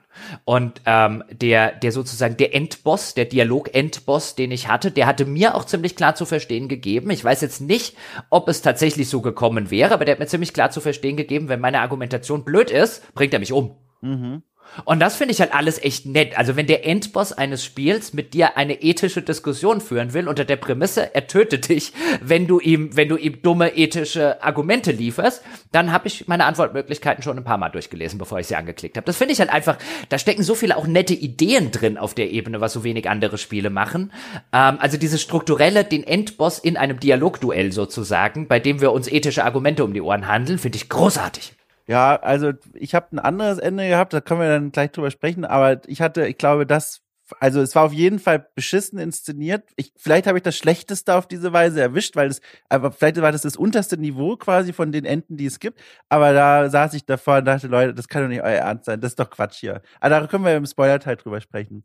Äh, wollen wir da eigentlich einbiegen oder wollen wir noch was loswerden vorher? Hast du noch irgendwas Großes, Relevantes und Wichtiges auf dem Zettel? Also was ich vielleicht noch erwähnen würde, ist das Spiel, wenn wir es jetzt unter den historischen Aspekten sehen, die du vorhin schon mal kurz äh, genannt hast. Also mir war das dieses Dezimieren der römischen Legionen, das zum Beispiel kannte ich vorher schon. Ich fand diese ganzen Dialoge auch über das römische Moral- und Rechts- und so weiter System, die wir schon angesprochen haben, interessant. Und es gibt immer mal wieder solche Kleinigkeiten, wo du Dinge untersuchen kannst, auch in der Spielwelt, Gegenstände dir angucken kannst, wo ich dann zum Beispiel erfahren habe, dass die Karotten damals noch lila mhm. waren. Ja, Genau, das sind diese Versatzstücke, die ich meinte, die sind eigentlich nie spielentscheidend, aber die sind doch Teil der Spielwelt und dadurch finde ich ganz interessant ja. platziert. Auch sowas wie, man kommt in dann in eine der öffentlichen Toiletten, da haben wir in unserer fantastischen Toilettenfolge auch schon ausführlich drüber gesprochen und da sieht man halt, wie die Römer da dann sich quasi den Po abgewischt haben und die haben dann solche Stangen gehabt, an denen Essigschwämme äh, Schwämme platziert waren und die liegen da rum und dann sieht man das einfach mal. Was auch ganz nett war, wir haben schon gesprochen von einem Charakter mit deutschen Akzent, das liegt daran, dass er aus einer römischen Provinz kommt, die dort irgendwo, ne, so germanisch-keltischer Raum liegt, Mitteleuropa.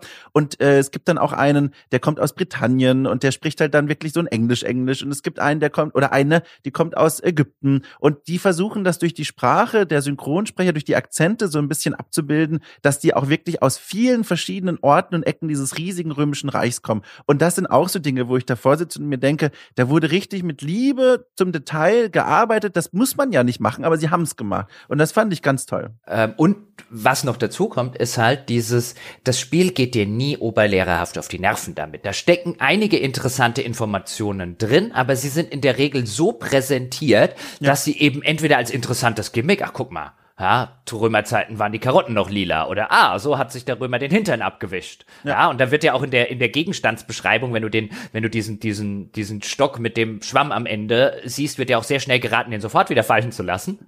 äh, und so. Und das ist halt alles so null aufdringlich. Es gibt halt nicht den belehrenden NPC. So, du, ich erzähle dir jetzt mal alles über die die Kultur der Römer oder jetzt alles über die Kultur der Griechen und so weiter und so fort sondern das ist, wenn, dann alles sehr schön organisch in den Plot eingebaut oder eben so Kleinigkeiten, die man nebendran äh, entdecken kann und die dann tatsächlich interessant sind. Also ja. gerade sowas wie, wenn ich das nächste Mal klug scheißen kann, dass Karotten früher mal lila waren, ja, dann werde ich einen, werde ich einen inneren Reichskarottentag haben. Oh Gott. Ha.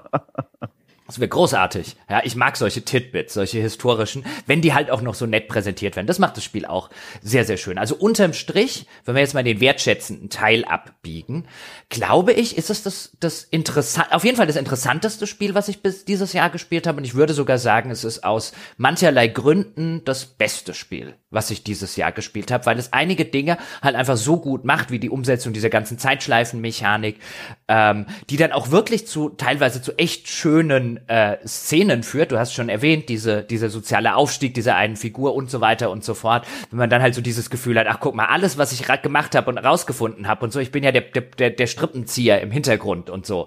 Und das fällt aber auf andere Leute wiederum zurück, die eigentlich ja nur meine Handlanger waren und so. Das ist alles so schön für mich gewesen. Ich habe hab schon länger nicht mehr ein Spiel gehabt, bei dem ich wirklich so so auch auch ähm, so mit so einem mit so einem wenn ich jetzt sage mit so einem breiten Grinsen dann klingt das so als sei das Spiel lustig gewesen. Aber ich saß da immer mit so einem zufriedenen Grinsen äh, davor. Und ähm, es war bis zum Schluss spannend. Ich wollte bis zum Schluss wissen wie das weitergeht und was irgendwo dahinter steckt und so. Und die wenigen kleinen äh, Punkte die du, du durchaus zu Recht genannt hast die finde ich halt im Vergleichsweise Mücken zu einem sehr sehr coolen großen Elefanten. Doch ich mache aus dem Fragezeichen ein äh, vorläufiges Ausrufezeichen, weil das Jahr ist ja noch nicht rum. Aber definitive Kaufempfehlung, Moment, den musste ich noch fertig sagen, damit die Wertschätzung äh, getan ist. Definitive Kaufempfehlung unter der hier genannten Prämisse und der Tatsache 25 Euro. Auch wenn die Grafik natürlich ein bisschen altbacken ist. Ich finde, sie kriegen aber trotzdem sehr schöne Lichtstimmungen hin. Das Spiel ist an keiner Stelle, wie ich finde, hässlich. Auch die Gesichter der NPCs, auch wenn die natürlich längst nicht State of the Art sind und die Inszenierung, man guckt die ganze Zeit jemandem ins Gesicht, das ist nicht dynamisch äh, äh inszeniert, wie man das jetzt von irgendeinem AAA-Spiel kennen würde. Das darf man nicht erwarten. Super vertont, super geschrieben. Also unterm Strich habe ich das wirklich, wirklich gerne gespielt und bin froh, dass ich es gespielt habe. Einfach, weil ich jetzt mal sagen kann, es gibt doch ein gutes Zeitreisespiel Vielleicht fehlen dir auch einfach die guten Referenzspiele dieses Jahres. Vielleicht ist, hängt die, hängt die Bar so low. Nein, Quatsch. Also, die Prämisse des Spiels, total tolle Idee. Die Inszenierung der Spielwelt auch cool gemacht. Äh, die Idee, da in diese kleine Community reinzugehen, nach diesem Rätseln zu suchen, äh, zu merken, wie sich Quests ineinander verketten, die überwiegend, es gibt für mich einige Aushänger nach unten, die wirklich nervig waren, aber die überwiegend gut geschrieben sind, sowieso auch toll vertont. Das ist alles toll, da war ich begeistert. Und trotzdem saß ich viele Stunden zusammengerechnet da und habe in meine Faust gebissen, wenn ich mal wieder zurück zum Tempel rennen musste. Wenn ich irgendwo nicht weitergekommen bin, weil ich aus Versehen nicht mit der richtigen Person gesprochen habe. Äh, dieser Bogenschießteil, der, der, wir haben schon gesagt, der ist unnötig, aber der ist halt auch aktiv nervig für mich gewesen, dass ich am Ende wirklich da saß und dachte, ich lese hier gleich einen Guide, ich will hier nicht mehr länger sein als notwendig. Also für mich überwog diese, diese Frustmomente, die vielen kleinen Dinge, auch sowas wie, dass die Menschen zwar in Bewegung sind und auch immer wieder bestimmte Tätigkeiten machen, die auch teils mit den Quests verbunden sind. Leute heilen, Dinge verkaufen und so, aber die sind nicht wirklich einen, die gehen nicht wirklich einem Alltag nach. Und das ist eigentlich was, was ich mir schwer wünsche von so einer Simulation, einen, einer kleinen Community, dass ich da hingehe und das Gefühl habe, es entsteht auch ein Gefühl von Dringlichkeit. Wenn ich zu langsam bin, werden manche Dinge gar nicht mehr möglich sein. Das passiert auf ein, zwei Ausnahmen gar nicht. Und das sind so Sachen, die fand ich frustrierend und unbefriedigend und da war ich am Ende, wir werden jetzt gleich im Spoiler drüber reden, einfach wirklich froh, fertig damit zu sein. Also trotz der guten Prämisse, ich war frustriert und ganz ehrlich, ich glaube, ich würde bei dem Spiel persönlich empfehlen, da könnt ihr auch ein Let's Play schauen. Ich würde das nicht empfehlen als wow, Puh. 25 Euro, krasses Spiel. Das ist mein das ist mein, äh, mein Fazit. Ja, so kennt man, so kennt man dich halt, Dom. Du bist ja, ja schon immer der, der. Keine der Freude am Leben. In, nee, echt wirklich zum Lachen in den Keller gehen. Ja. ja alles zu Tode kritteln. Ja, meine Damen und Herren, Dom Schott. Ähm, ich möchte an, an einer Stelle kurz einhaken, weil du ja. was zu dem, was du gesagt hast. Also ich bin sackfroh, dass die NPCs keinem Tagesablauf nachgehen. Das wäre nämlich in diesem Spiel die absolute Pest. Also die ein, zwei, drei Mal, wo ich tatsächlich da stand und mir gedacht habe, wo ist der NPC, den ich brauche. Also mich nervt schon tatsächlich aktiv im Kontext eben dieses Spiels. Es ist eine kleine, überschaubare, geschlossene Spielwelt, aus der man nicht rauskommt. Das ist ja Teil der Prämisse. Es wäre sonst eine langweilige Prämisse, wenn man sagt, naja gut, dann schön mit Ö und Schau mit Au. Sondern diese kleine, abgeschlossene Spielwelt, die ähm, ist jetzt, da gibt es durchaus genug zu erkunden. Ich würde sagen, das hat mit meinem Orientierungssinn gerade noch funktioniert, weil ein mhm. Makel, den man, glaube ich, nennen könnte, wenn man einen schlechteren Orientierungssinn hat, wäre, dass eine Karte fehlt. Mhm, also es gibt keine Map im Spiel, keine Automap, keine Minimap, kein gar nichts. Mich hat das nicht gestört. Ähm, aber ich gehöre, glaube ich, auch eher zu den Leuten mit einem eher besseren Orientierungssinn, auch in der Realität. Also da gibt, also wenn Sie da draußen jetzt zu den Leuten gehören, die sagen, mein Orientierungssinn ist eine absolute Katastrophe, ist das vielleicht ein Grund, das Spiel ähm, äh, äh, doch erstmal links liegen zu lassen oder doch auf einen Sale oder sowas zu warten und dann mal gucken, ob, ob das funktioniert. Ähm, und wenn aber in der Spielwelt jetzt auch noch, dadurch, dass ich so häufig die NPCs brauche und mit denen reden will und die vielleicht oder reden muss, oder Information brauche oder sie zu irgendwas bewegen muss. Immer wenn ich dann hinkam, bei den NPCs, die ein bisschen einen, einen größeren, ähm, äh, einen größeren Auslauf gewissermaßen haben und nicht immer an dem einen oder selben Ort stehen, hat's mich genervt. Also ich verstehe, dass einem das ein bisschen die Immersion nimmt, aber ich finde, das, das wäre eine Katastrophe gewesen, wenn die einem geregelten Tagesablauf nachgehen. Wenn ich dann erstmal rausfinden muss, ist die jetzt gerade zum Mittagessen, ist die arbeiten, ist der irgendwie sonst irgendwo, einfach, dass das Spiel profitiert enorm davon, dass die meisten NPCs einfach stationär sind. Also äh, es gibt da wirklich dieses eine Beispiel, das fand ich auch sehr nervig. Diese, es gibt eine Priesterin, die hat einen, äh, den weitesten Radius, in dem sie sich bewegt, und zu der muss man leider immer mal wieder häufig. Da ist das schlimm. Aber das ist deswegen schlimm, weil sie kein durch ihre Routen gibt es keinen Mehrwert. Also die Leute, die sich bewegen, bewegen sich nur, um sich zu bewegen, aber sie gehen keinem Alltag nach, dem man ja hätte binden können an Quests, dass Leute äh, Dinge, äh, Beschmutzung an Wänden zum Beispiel, die auch Teil von der Questreihe sind, wegmachen. Und wenn die weggemacht sind, hat der auch keinen Bock mehr darüber zu sprechen, warum er das weggemacht hat. Solche Dinge. Und dann nehme ich den auch nicht übel, dass sie sich bewegen, dass ich sie suchen muss in dieser überschaubaren Stadt, äh, weil ich weiß, es ist ein Mehrwert geboten, dadurch, dass sie sich bewegen. Aber jetzt aktuell ist es halt, finde ich, das Schlechteste aus beiden Welten. Es bewegen sich Leute, so dass ich sie suchen muss. Und wenn ich sie finde, habe ich nicht mal das Gefühl, es hat sich gelohnt, dass die Leute sich bewegt haben. Und das ist so, so ein Spiel, das für mich so wichtig ist, eine Immersion anzubieten, bricht an diesen Momenten immer ganz dolle. Und dann sehe ich einfach zu deutlich, dass es hier so was Spielmechanisches ist und weniger eine lebende Welt. Ja, aber die kannst du von einem Drei-Mann-Team auch echt nicht erwarten. Naja, jetzt können wir ja eh ja, ja, nee, im Kreis äh, nee, nee, ich, ich will nur sagen, ich wäre ja auch der Erste, der, wenn ich kritisch sehe, ich muss erstmal das Spiel bewerten und nicht die, die Entwickler. Aber hier, hier, weißt du, das ist halt was, was die meisten AAA-Spiele schon nicht anbieten. Ja, dann lass doch den Bogenkram raus und nimm das Budget und die Zeit, um das zu machen. Aber das. Ich glaube, ich glaube, das langt nicht mal ansatzweise in der, in der Hinsicht. Aber ich verstehe, was du sagst, das ist ja. ein legitimer Kritikpunkt. Ich würde nur sagen, ja, eigentlich, eigentlich entscheidet es sich bis auf wenige Ausnahmen immer für das Allerbeste, nämlich stationäre NPCs im Kontext des Spiels sind die viel besser als jeder Tagesablauf. Es macht allerdings den Fehler, teilweise Tagesabläufe simulieren zu wollen und dann tut es das schlecht. Und die, die Priesterin ist aber auch wirklich, weil die brauchst du halt häufiger ja. und dann ist es so ein, wo ist denn die Truller jetzt? Ja, ja. Oh, wo ist denn die? Und dann kommt sie irgendwo ganz hinten, siehst dann rumsteigen und so. Was machst du am Aquädukt? Ja, und Betest du das Aquädukt an oder oh. Und weißes Gewand vor Marmorboden und weißen Hausfassaden, Leute, dann gib mir halt ein Fernglas. Oder darf ich ihr irgendwie einen Hut schenken, damit sie in Zukunft gut sichtbar ist? Das war schlimm. Da habe ich auch geschrien. ah, das war, das war die eine Sache, ja. äh, die ich auch fand. Und äh, bei, bei, mir ging es auch einmal, das noch vielleicht der Vollständigkeit halber, es gab eine Tür in der Spielwelt, die habe ich ums Verrecken nicht gefunden, da habe ich schnell im Internet nachgeguckt. Aber es war halt einfach so ein Pfad, wenn es halt keine Map gibt oder so. Mhm. Es war halt ein Pfad, den habe ich halt einfach nicht. Also den habe ich übersehen und dann hatte ich auch abgespeichert, da hinten geht's nicht weiter. Ja. Und dann hat, stellt sich halt heraus, da hinten ging es dann doch weiter. Also das war das, aber wirklich das einzige Mal, wo ich in den knapp zehn Stunden auch nur ansatzweise festhing. Du, ich freue mich einfach, dass du eine gute Zeit damit hattest. Ich, ich freue mich einfach. Ich, äh, es, es, es, hat mir echt Spaß gemacht. Also ich finde halt gerade, also ich mag ja auch sowas wie täglich grüßt das Murmeltier und ich, ich mag Zeit, ich mag so Zeitschleifenmechaniken eigentlich gerne. Ich mag auch Filme mit so Zeitschleifen und es ist so eine Tragödie, dass viele davon einfach nicht gut sind. Mhm. Und gerade im, im, im Spielebereich jetzt mal gucken, was, äh, was jetzt der Arcane, da kann ich das äh, Shooter da, ähm, Deathloop. der Deathloop, genau, was der so kann, aber da habe ich bislang aus diesem Grund unter anderem dieses Podcast noch nicht so weit rein gespielt. Da hat ja auch Sebastian, hatte da am Anfang große Probleme, das bei sich zum Laufen zu kriegen. Deswegen haben wir den so für heute eigentlich geplanten Sonntagspodcast mit Deathloop erstmal verschoben, damit wir auch genug Zeit haben, das zu spielen. Also da bin ich mal gespannt, was ich da danach über diese Zeitschleifenmechanik äh, sage. Aber so viele interessante Prämissen und zuletzt eben das 12 Minutes sind da halt völlig unter einem schlechten Game Design zusammengebrochen. Und das Spiel vermeidet das halt auf so viele Ebenen, die ich auch sehr schön elegant finde, wie wir es schon gesagt haben. Und da saß ich sehr häufig davor und habe mir so gedacht, boah, an Spiel, an dir können sich so viele andere Spiele eine Scheibe abschneiden.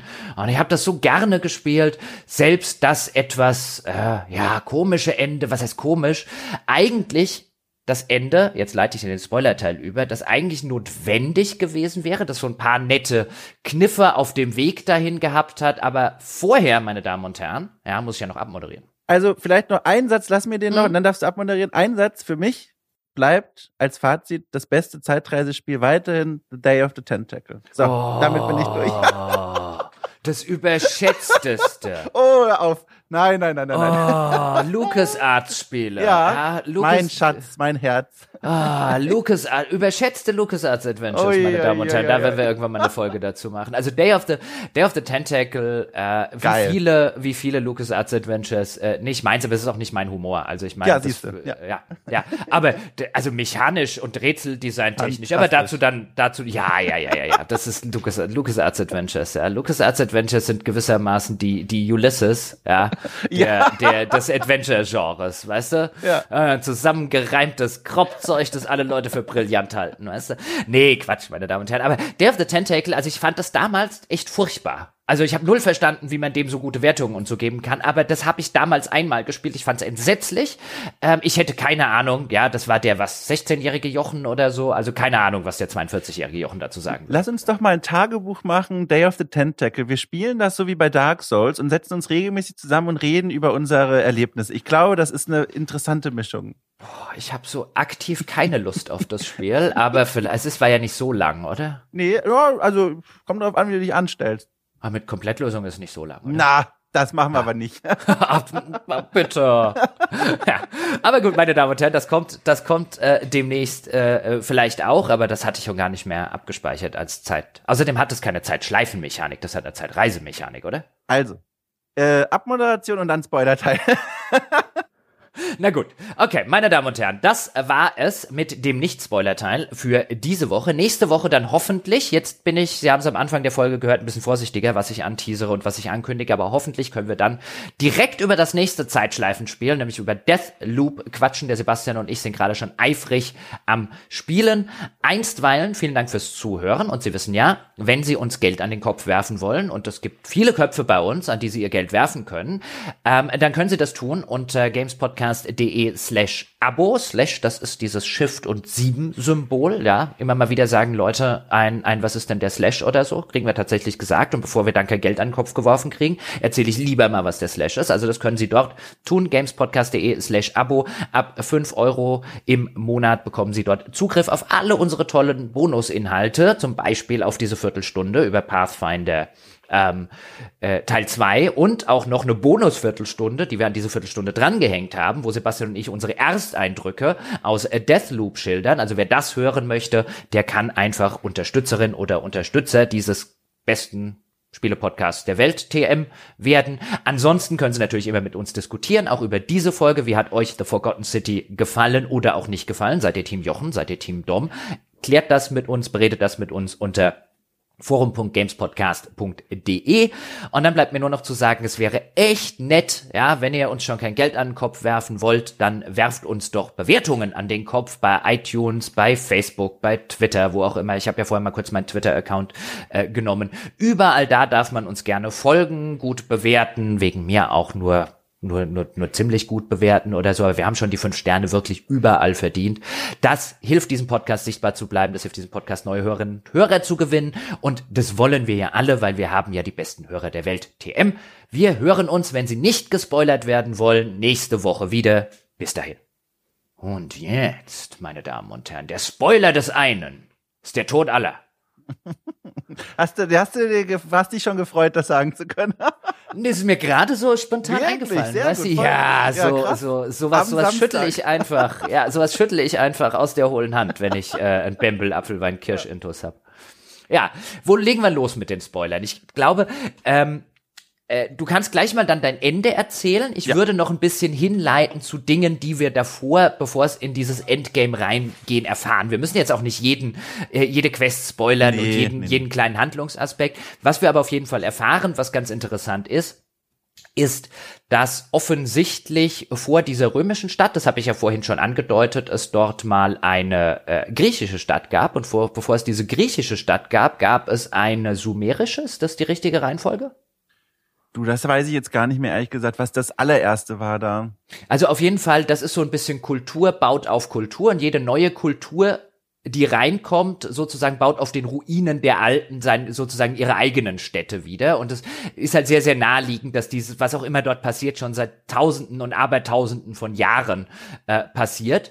Ähm, was ich so, so, so einen interessanten Kniff einfach finde, dem Ganzen auch noch so einen schönen Unterbau zu geben. Und sie geben dem Ganzen auch noch einen mythologischen Unterbau, denn wir erfahren, ähm, dass wir uns, und das ist eigentlich kein großer Spoiler, auch wenn das Spiel das schon als Wendung inszeniert, aber das wollten wir natürlich im Nicht-Spoiler-Teil trotzdem nicht verraten, dass wir uns in der Unterwelt befinden und was, wie man bei den Römern und bei den Griechen weiß, bedeutet, dass wir sind tot.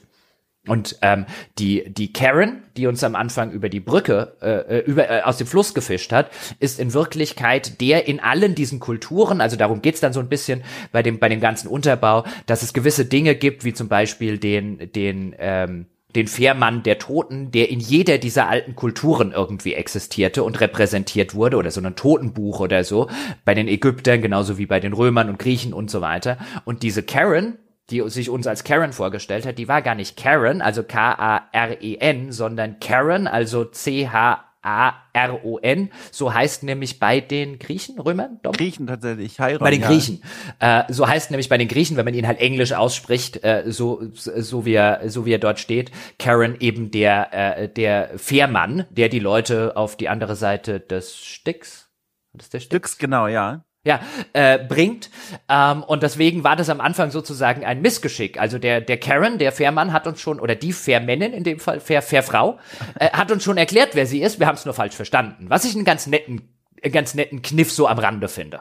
Ja, finde auch nett, das wird auch vorher immer mal aufgegriffen, wenn man die Leute fragt, äh, wie seid ihr eigentlich hier angekommen in dieser Stadt? Was ist eigentlich passiert? Weil ihr müsst ja irgendwo herkommen. Und dann spricht man mit ganz vielen Menschen, dann ergeben sich so Parallelen in deren Geschichten. Und eine davon ist, die sind in den Tiber gefallen, in den Fluss. Und da hat man wieder diese Styx-Flussüberquerung-Sache. Fand ich auch ganz nett. Da merkt man auch wieder, ist auch wieder sowas, da kennen sich Leute aus mit dem Material und die haben da mitgearbeitet. Ja, und e, eben gerade das mit dem, mit dem Namen, zumal du dich am Anfang noch über so ein bisschen lustig machen kannst im, im Dialog mit Karen. Ja, so ein Ja, weil die so ein bisschen, bisschen erst zögerlich ihren Namen zu nennen und so, ja, liegt das etwa an den ganzen Memes und so, ach komm, lass es doch.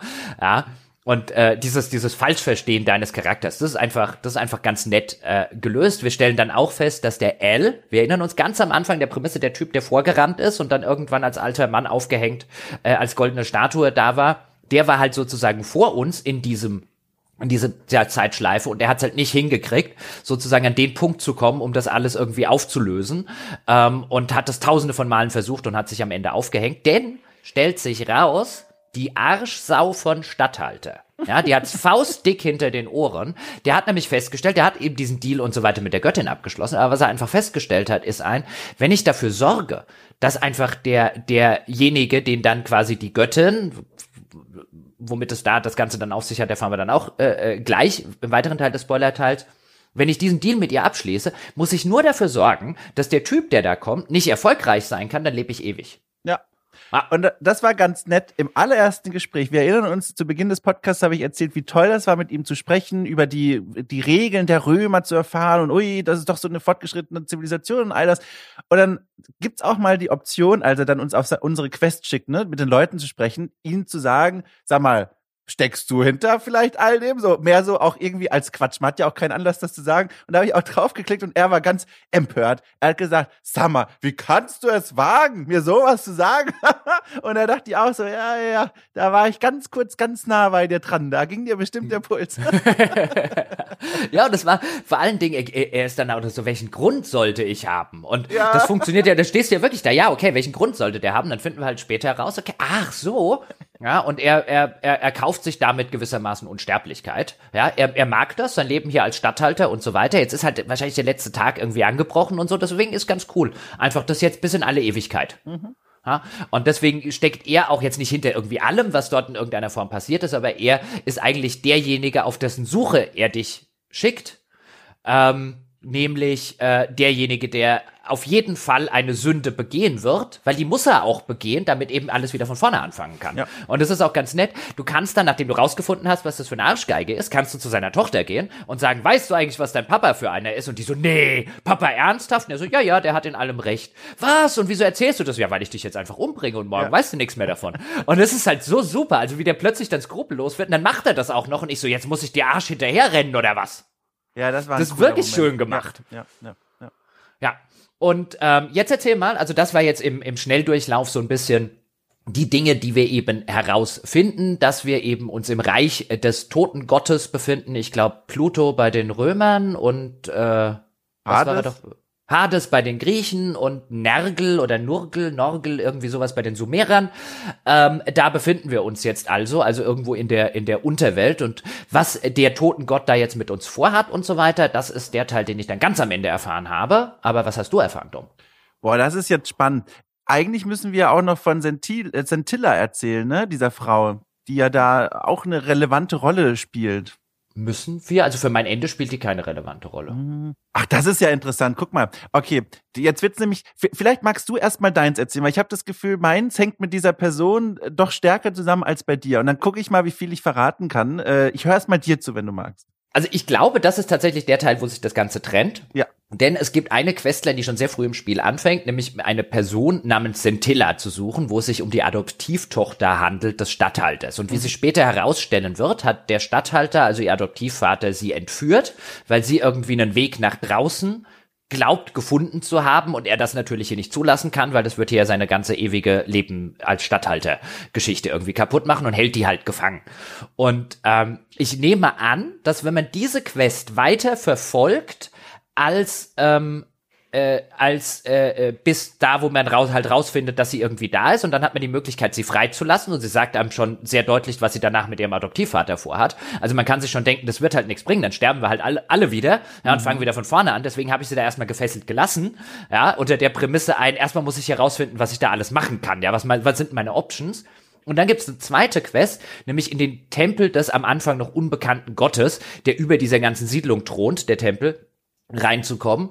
Und wenn man dort reingeht, zumindest war es bei mir so, ohne diese Sentilla-Quest gelöst zu haben, ist man in ein anderes Ende reingelockt, weil dann begegne ich tatsächlich diesem Gott. Oh, das, das wird spannend. Pass auf. Und jetzt füge ich schnell mein Ende ein, weil dann haben wir einen perfekten Anknüpfungspunkt. Mein Ende äh, entpuppte sich nämlich oder entwickelte sich aus diesem Moment heraus, den du eben beschrieben hast. Die Frau ist da angekettet, äh, gefesselt, die Adoptivtochter, die, die nach dem Ausweg gesucht hat. Und sie sagt, hier, hilf mir. Und ich habe hier geholfen. Ich habe sie dort losgefesselt, habe gesagt, so, was ist los? Und dann sagt sie zu einem, hier, danke fürs Helfen. Ich weiß tatsächlich, wie es hier rausgeht. Und dann sagt sie, aber äh, wir müssen uns beeilen, weil gleich kommt mein Adoptivvater. Und dann kommt der Adoptivvater in diese Höhle plötzlich reingeschlittert und sagt, aha, so ist das also. Du hast meine Tochter befreit, die sich in diesem Moment versteckt im Schatten dieser Höhle. Sie ist nicht mehr sichtbar. Und dann kommt es zu einem kurzen Gespräch mit dem Sentius und dann sagt er so, oh, das war mein Plan und jetzt werde ich dich umbringen und es wird wieder von vorne so gehen. Und dann spricht man mit ihm über Nonsens, während sich Sentilla ich glaube, im Drehbuch stand, an ihn anschleicht. In Wirklichkeit slidet sie so von rechts leicht im Hintergrund an ihn heran, guckt ihn noch eine Weile aus ihren toten Skyrim-Augen an und dann erdolcht sie ihn und dann ist es vorbei. Das ist im Grunde mein Ende gewesen.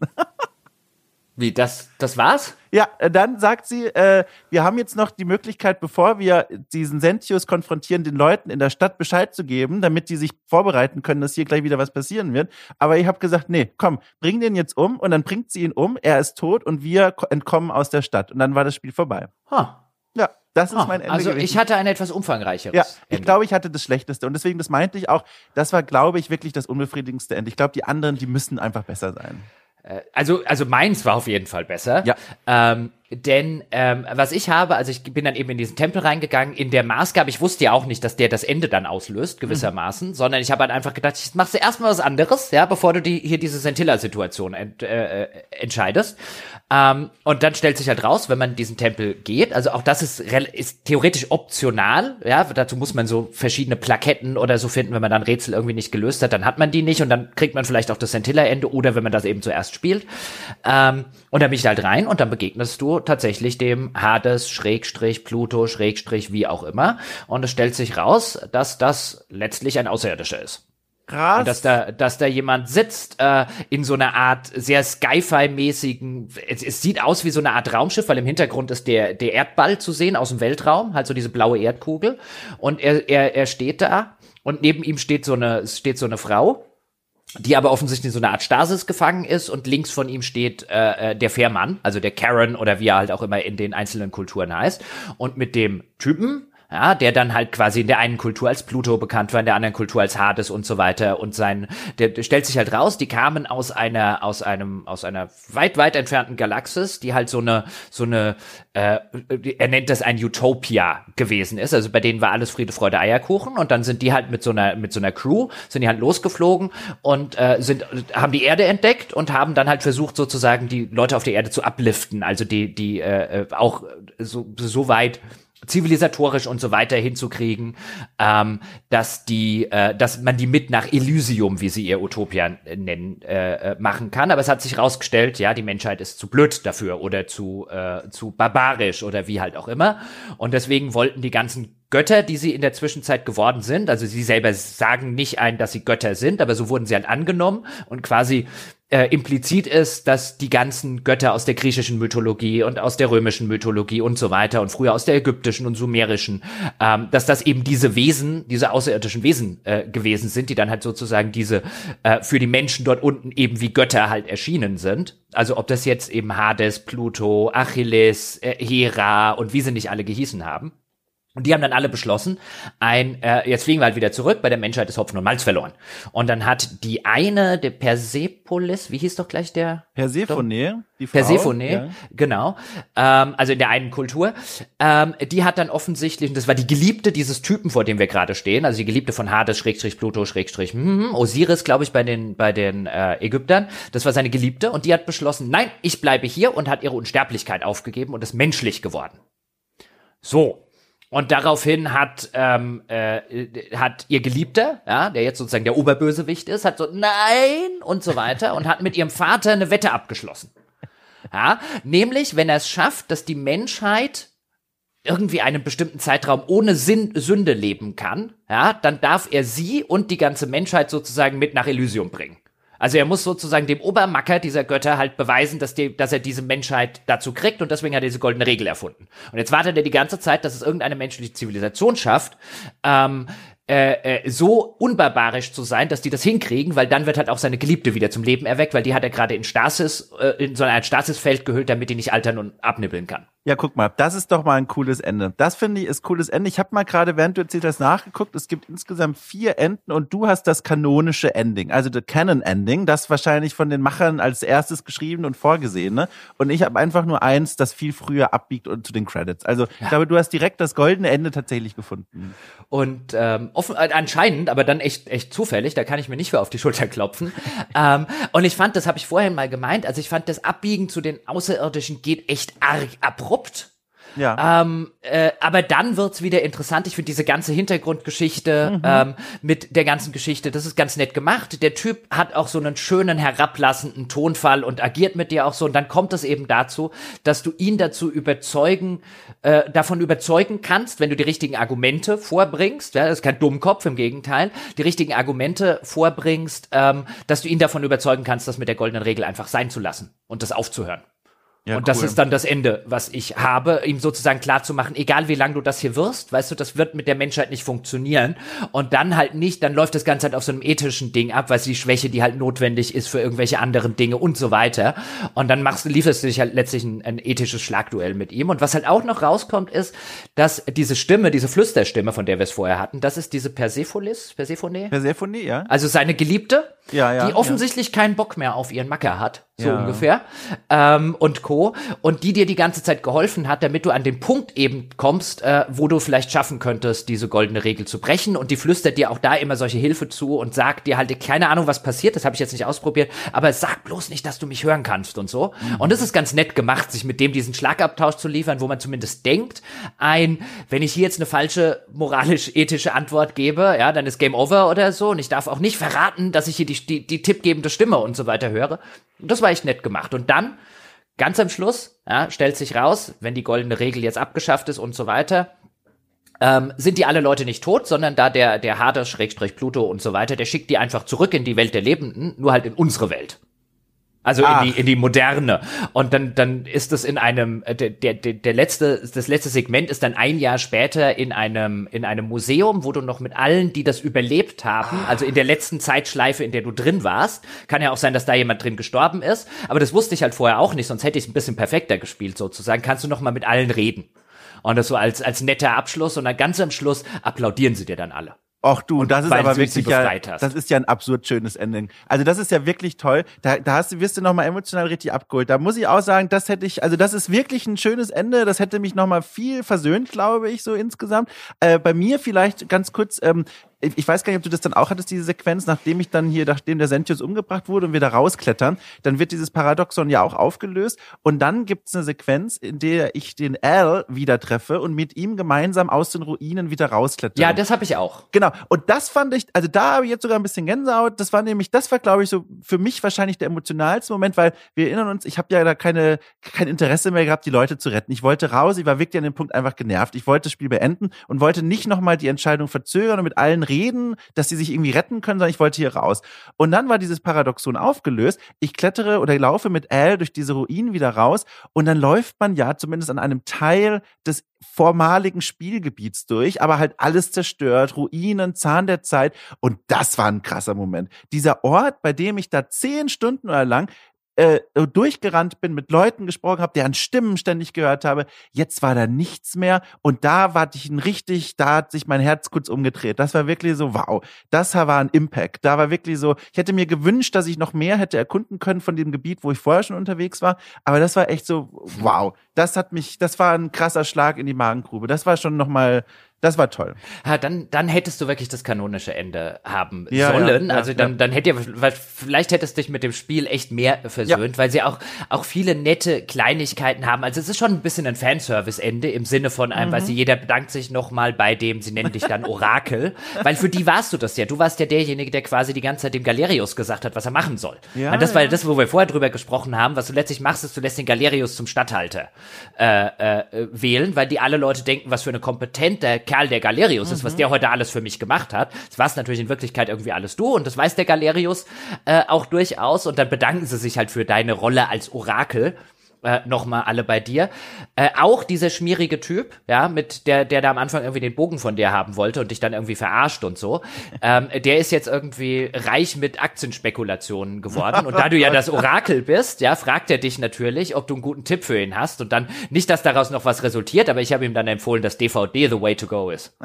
ah, sehr schön. Ja, das ist doch nochmal redlich verdient. Ja, und es ist halt so ein bisschen Fanservice, weil der dich ja am Anfang im oder in der Mitte des Spiels irgendwann mal so richtig schön übers Ohr haut und du hast keine richtige Gelegenheit, es ihm heimzuzahlen. Mhm. Und dann, dann haben sie offensichtlich gerafft, okay, am Ende kann ich da noch mal, ja, oder Printmedien, ja, werden eine riesige Rückkehr feiern oder so. Da kannst du aus drei verschiedenen Sachen auswählen. Sehr das schön. war echt nett gemacht. Das hatte ja. mich dann schön versöhnt.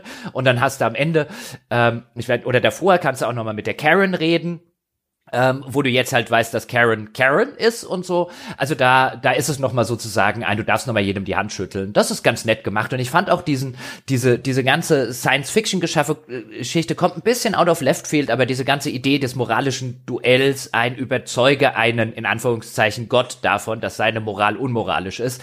Das ist halt alles schon. Also dieses ganze ethische, moralische Dilemma machen sie, äh, lösen sie, finde ich, auch ganz, ganz nett am Ende, am Ende auf, ohne dann einen riesigen gordischen Knoten draus zu machen. Also unterm Strich habe ich wirklich, hat mir das ganze Ding echt, echt gut gefallen. Ja, da verstehe ich sogar noch ein bisschen mehr, warum du dann hier so zufrieden dich vors Mikro gesetzt hast, weil mit dem Ende im Rücken, glaube ich, da vergisst man auch einfach Dinge, die einen dann genervt hat. Und ich hatte halt nicht dieses Planschbecken, in das ich mich reinwerfen konnte am Ende der Rutschbahn. Ich bin auf dem Kiesfeld halt gelandet. Und dann erinnert man sich halt noch viel stärker an die Dinge, die jetzt mich persönlich dann zum Beispiel gestört haben. Aber spannend. Finde auch krass, wie, also ich habe ja, wie gesagt, die Übersicht gerade hier vor mir, die verschiedenen Enden. Das ist mit Abstand das ausführlichste und wohl auch umfangreichste Ende. Die anderen sind alles so Variationen von meinem. Äh, wie ja, aber wieso die... macht man denn sowas? Also ja? das, da sitze ich gerade da. Das ist ja auf Entwicklerseite einfach dämlich, dich ja. mit sowas rauszuschicken. Ja. Weil ich kann ja als Entwickler auch nicht davon ausgehen, also ich kann schon mal gar nicht davon ausgehen, dass jemand überhaupt erstmal sagt, jetzt gucke ich mal, wie viele anderen es noch gab. Also du ja. musst ja eigentlich erstmal notwendigerweise davon ausgehen, okay, das ist das Ende des Spiels. Ah, Moment, aber das Spiel sagt einem, äh, äh, wie viele Enden es gibt. Das sagt ah, es einem okay. nach Ende des Sp Durchspiels. Da gibt es einen kurzen Screen. Ja, ja, genau. Okay, aber okay, der, an den habe ich mich nicht mehr erinnert. Ja. Ähm, aber es ist ja trotzdem dämlich. Warum ja. sind diese anderen Enden überhaupt da? Also es halt ist ja nicht so mal so schlechter, ne? Ja, ich wollte gerade sagen. Gleichwertig, ja. Genau, das ist ja nicht gleichwertig ein gutes oder schlechtes Ende, das ist ja ein vernünftiges Ende und Trotzenden, so wie ja. du es gerade schilderst. Ja, ja, ja. Voll, ja, ist mir ein Rätsel. Und, ja, ja. Okay, gut, ich meine, theoretisch, wenn du das jetzt gewusst hättest, auch wie das alles irgendwie abläuft, hättest du wahrscheinlich einfach schnell den letzten Spielstand laden können und wärst einfach ins andere Ende gelatscht. Aber wer weiß das denn an der Stelle schon? Ja, oder wer macht das? Weil wie gesagt, ich würde sowas nicht machen, weil ich habe die Geschichte abgeschlossen, würde mich komisch fühlen, da jetzt nochmal so reinzuladen und nochmal neu zu spielen an der Stelle. Aber ja. Ja, schade, ne? Schade. Aber so ist das. So ist so das. Ist das. so ist das. So ist das, meine Damen Krass. und Herren. Dann, ja. ja. Aber das ist echt, also dass du, also dass wir hier nochmal drüber reden, dass du, aber jetzt wo du sagst, ja stimmt, er hat mir andere, er hat mir auch gezeigt irgendwie, ja. du hast das vierte und ich habe auch irgendein Achievement, Canonical Ending ist irgendwie aufgepoppt oder so. Ähm, aber ich hätte jetzt echt nicht gedacht, dass wir über ein anderes Ende reden würden. Ja, meins hieß The One That Got Away. Also der eine, der es geschafft hat zu entkommen. Ja. Faszinierend. Gut. Gut. Dann äh, The One That Got Away, ja, der eine, der es geschafft hat zu entkommen. Das hat der Herr Peschke wieder geschafft hier im Urlaub bei diesem Sonntagscast. Diesmal auch der Stange. He got away too. Ja, aber nicht mehr lange. Nächste Woche dann eben hoffentlich mit Deathloop, meine sehr verehrten Damen Schön. und Herren. Das war der Spoiler-Teil. Das war sie jetzt definitiv für den Sonntagscast in dieser Woche. Wie gesagt, wir hoffen äh, beide, dass ihr damit einen hoffentlich möglichst großen Spaß gehabt habt, so wie ich mit dem Spiel und wie Dom nicht ganz mit dem Spiel. Und an der Stelle, Dom, sagen wir Tschö. Tschüss.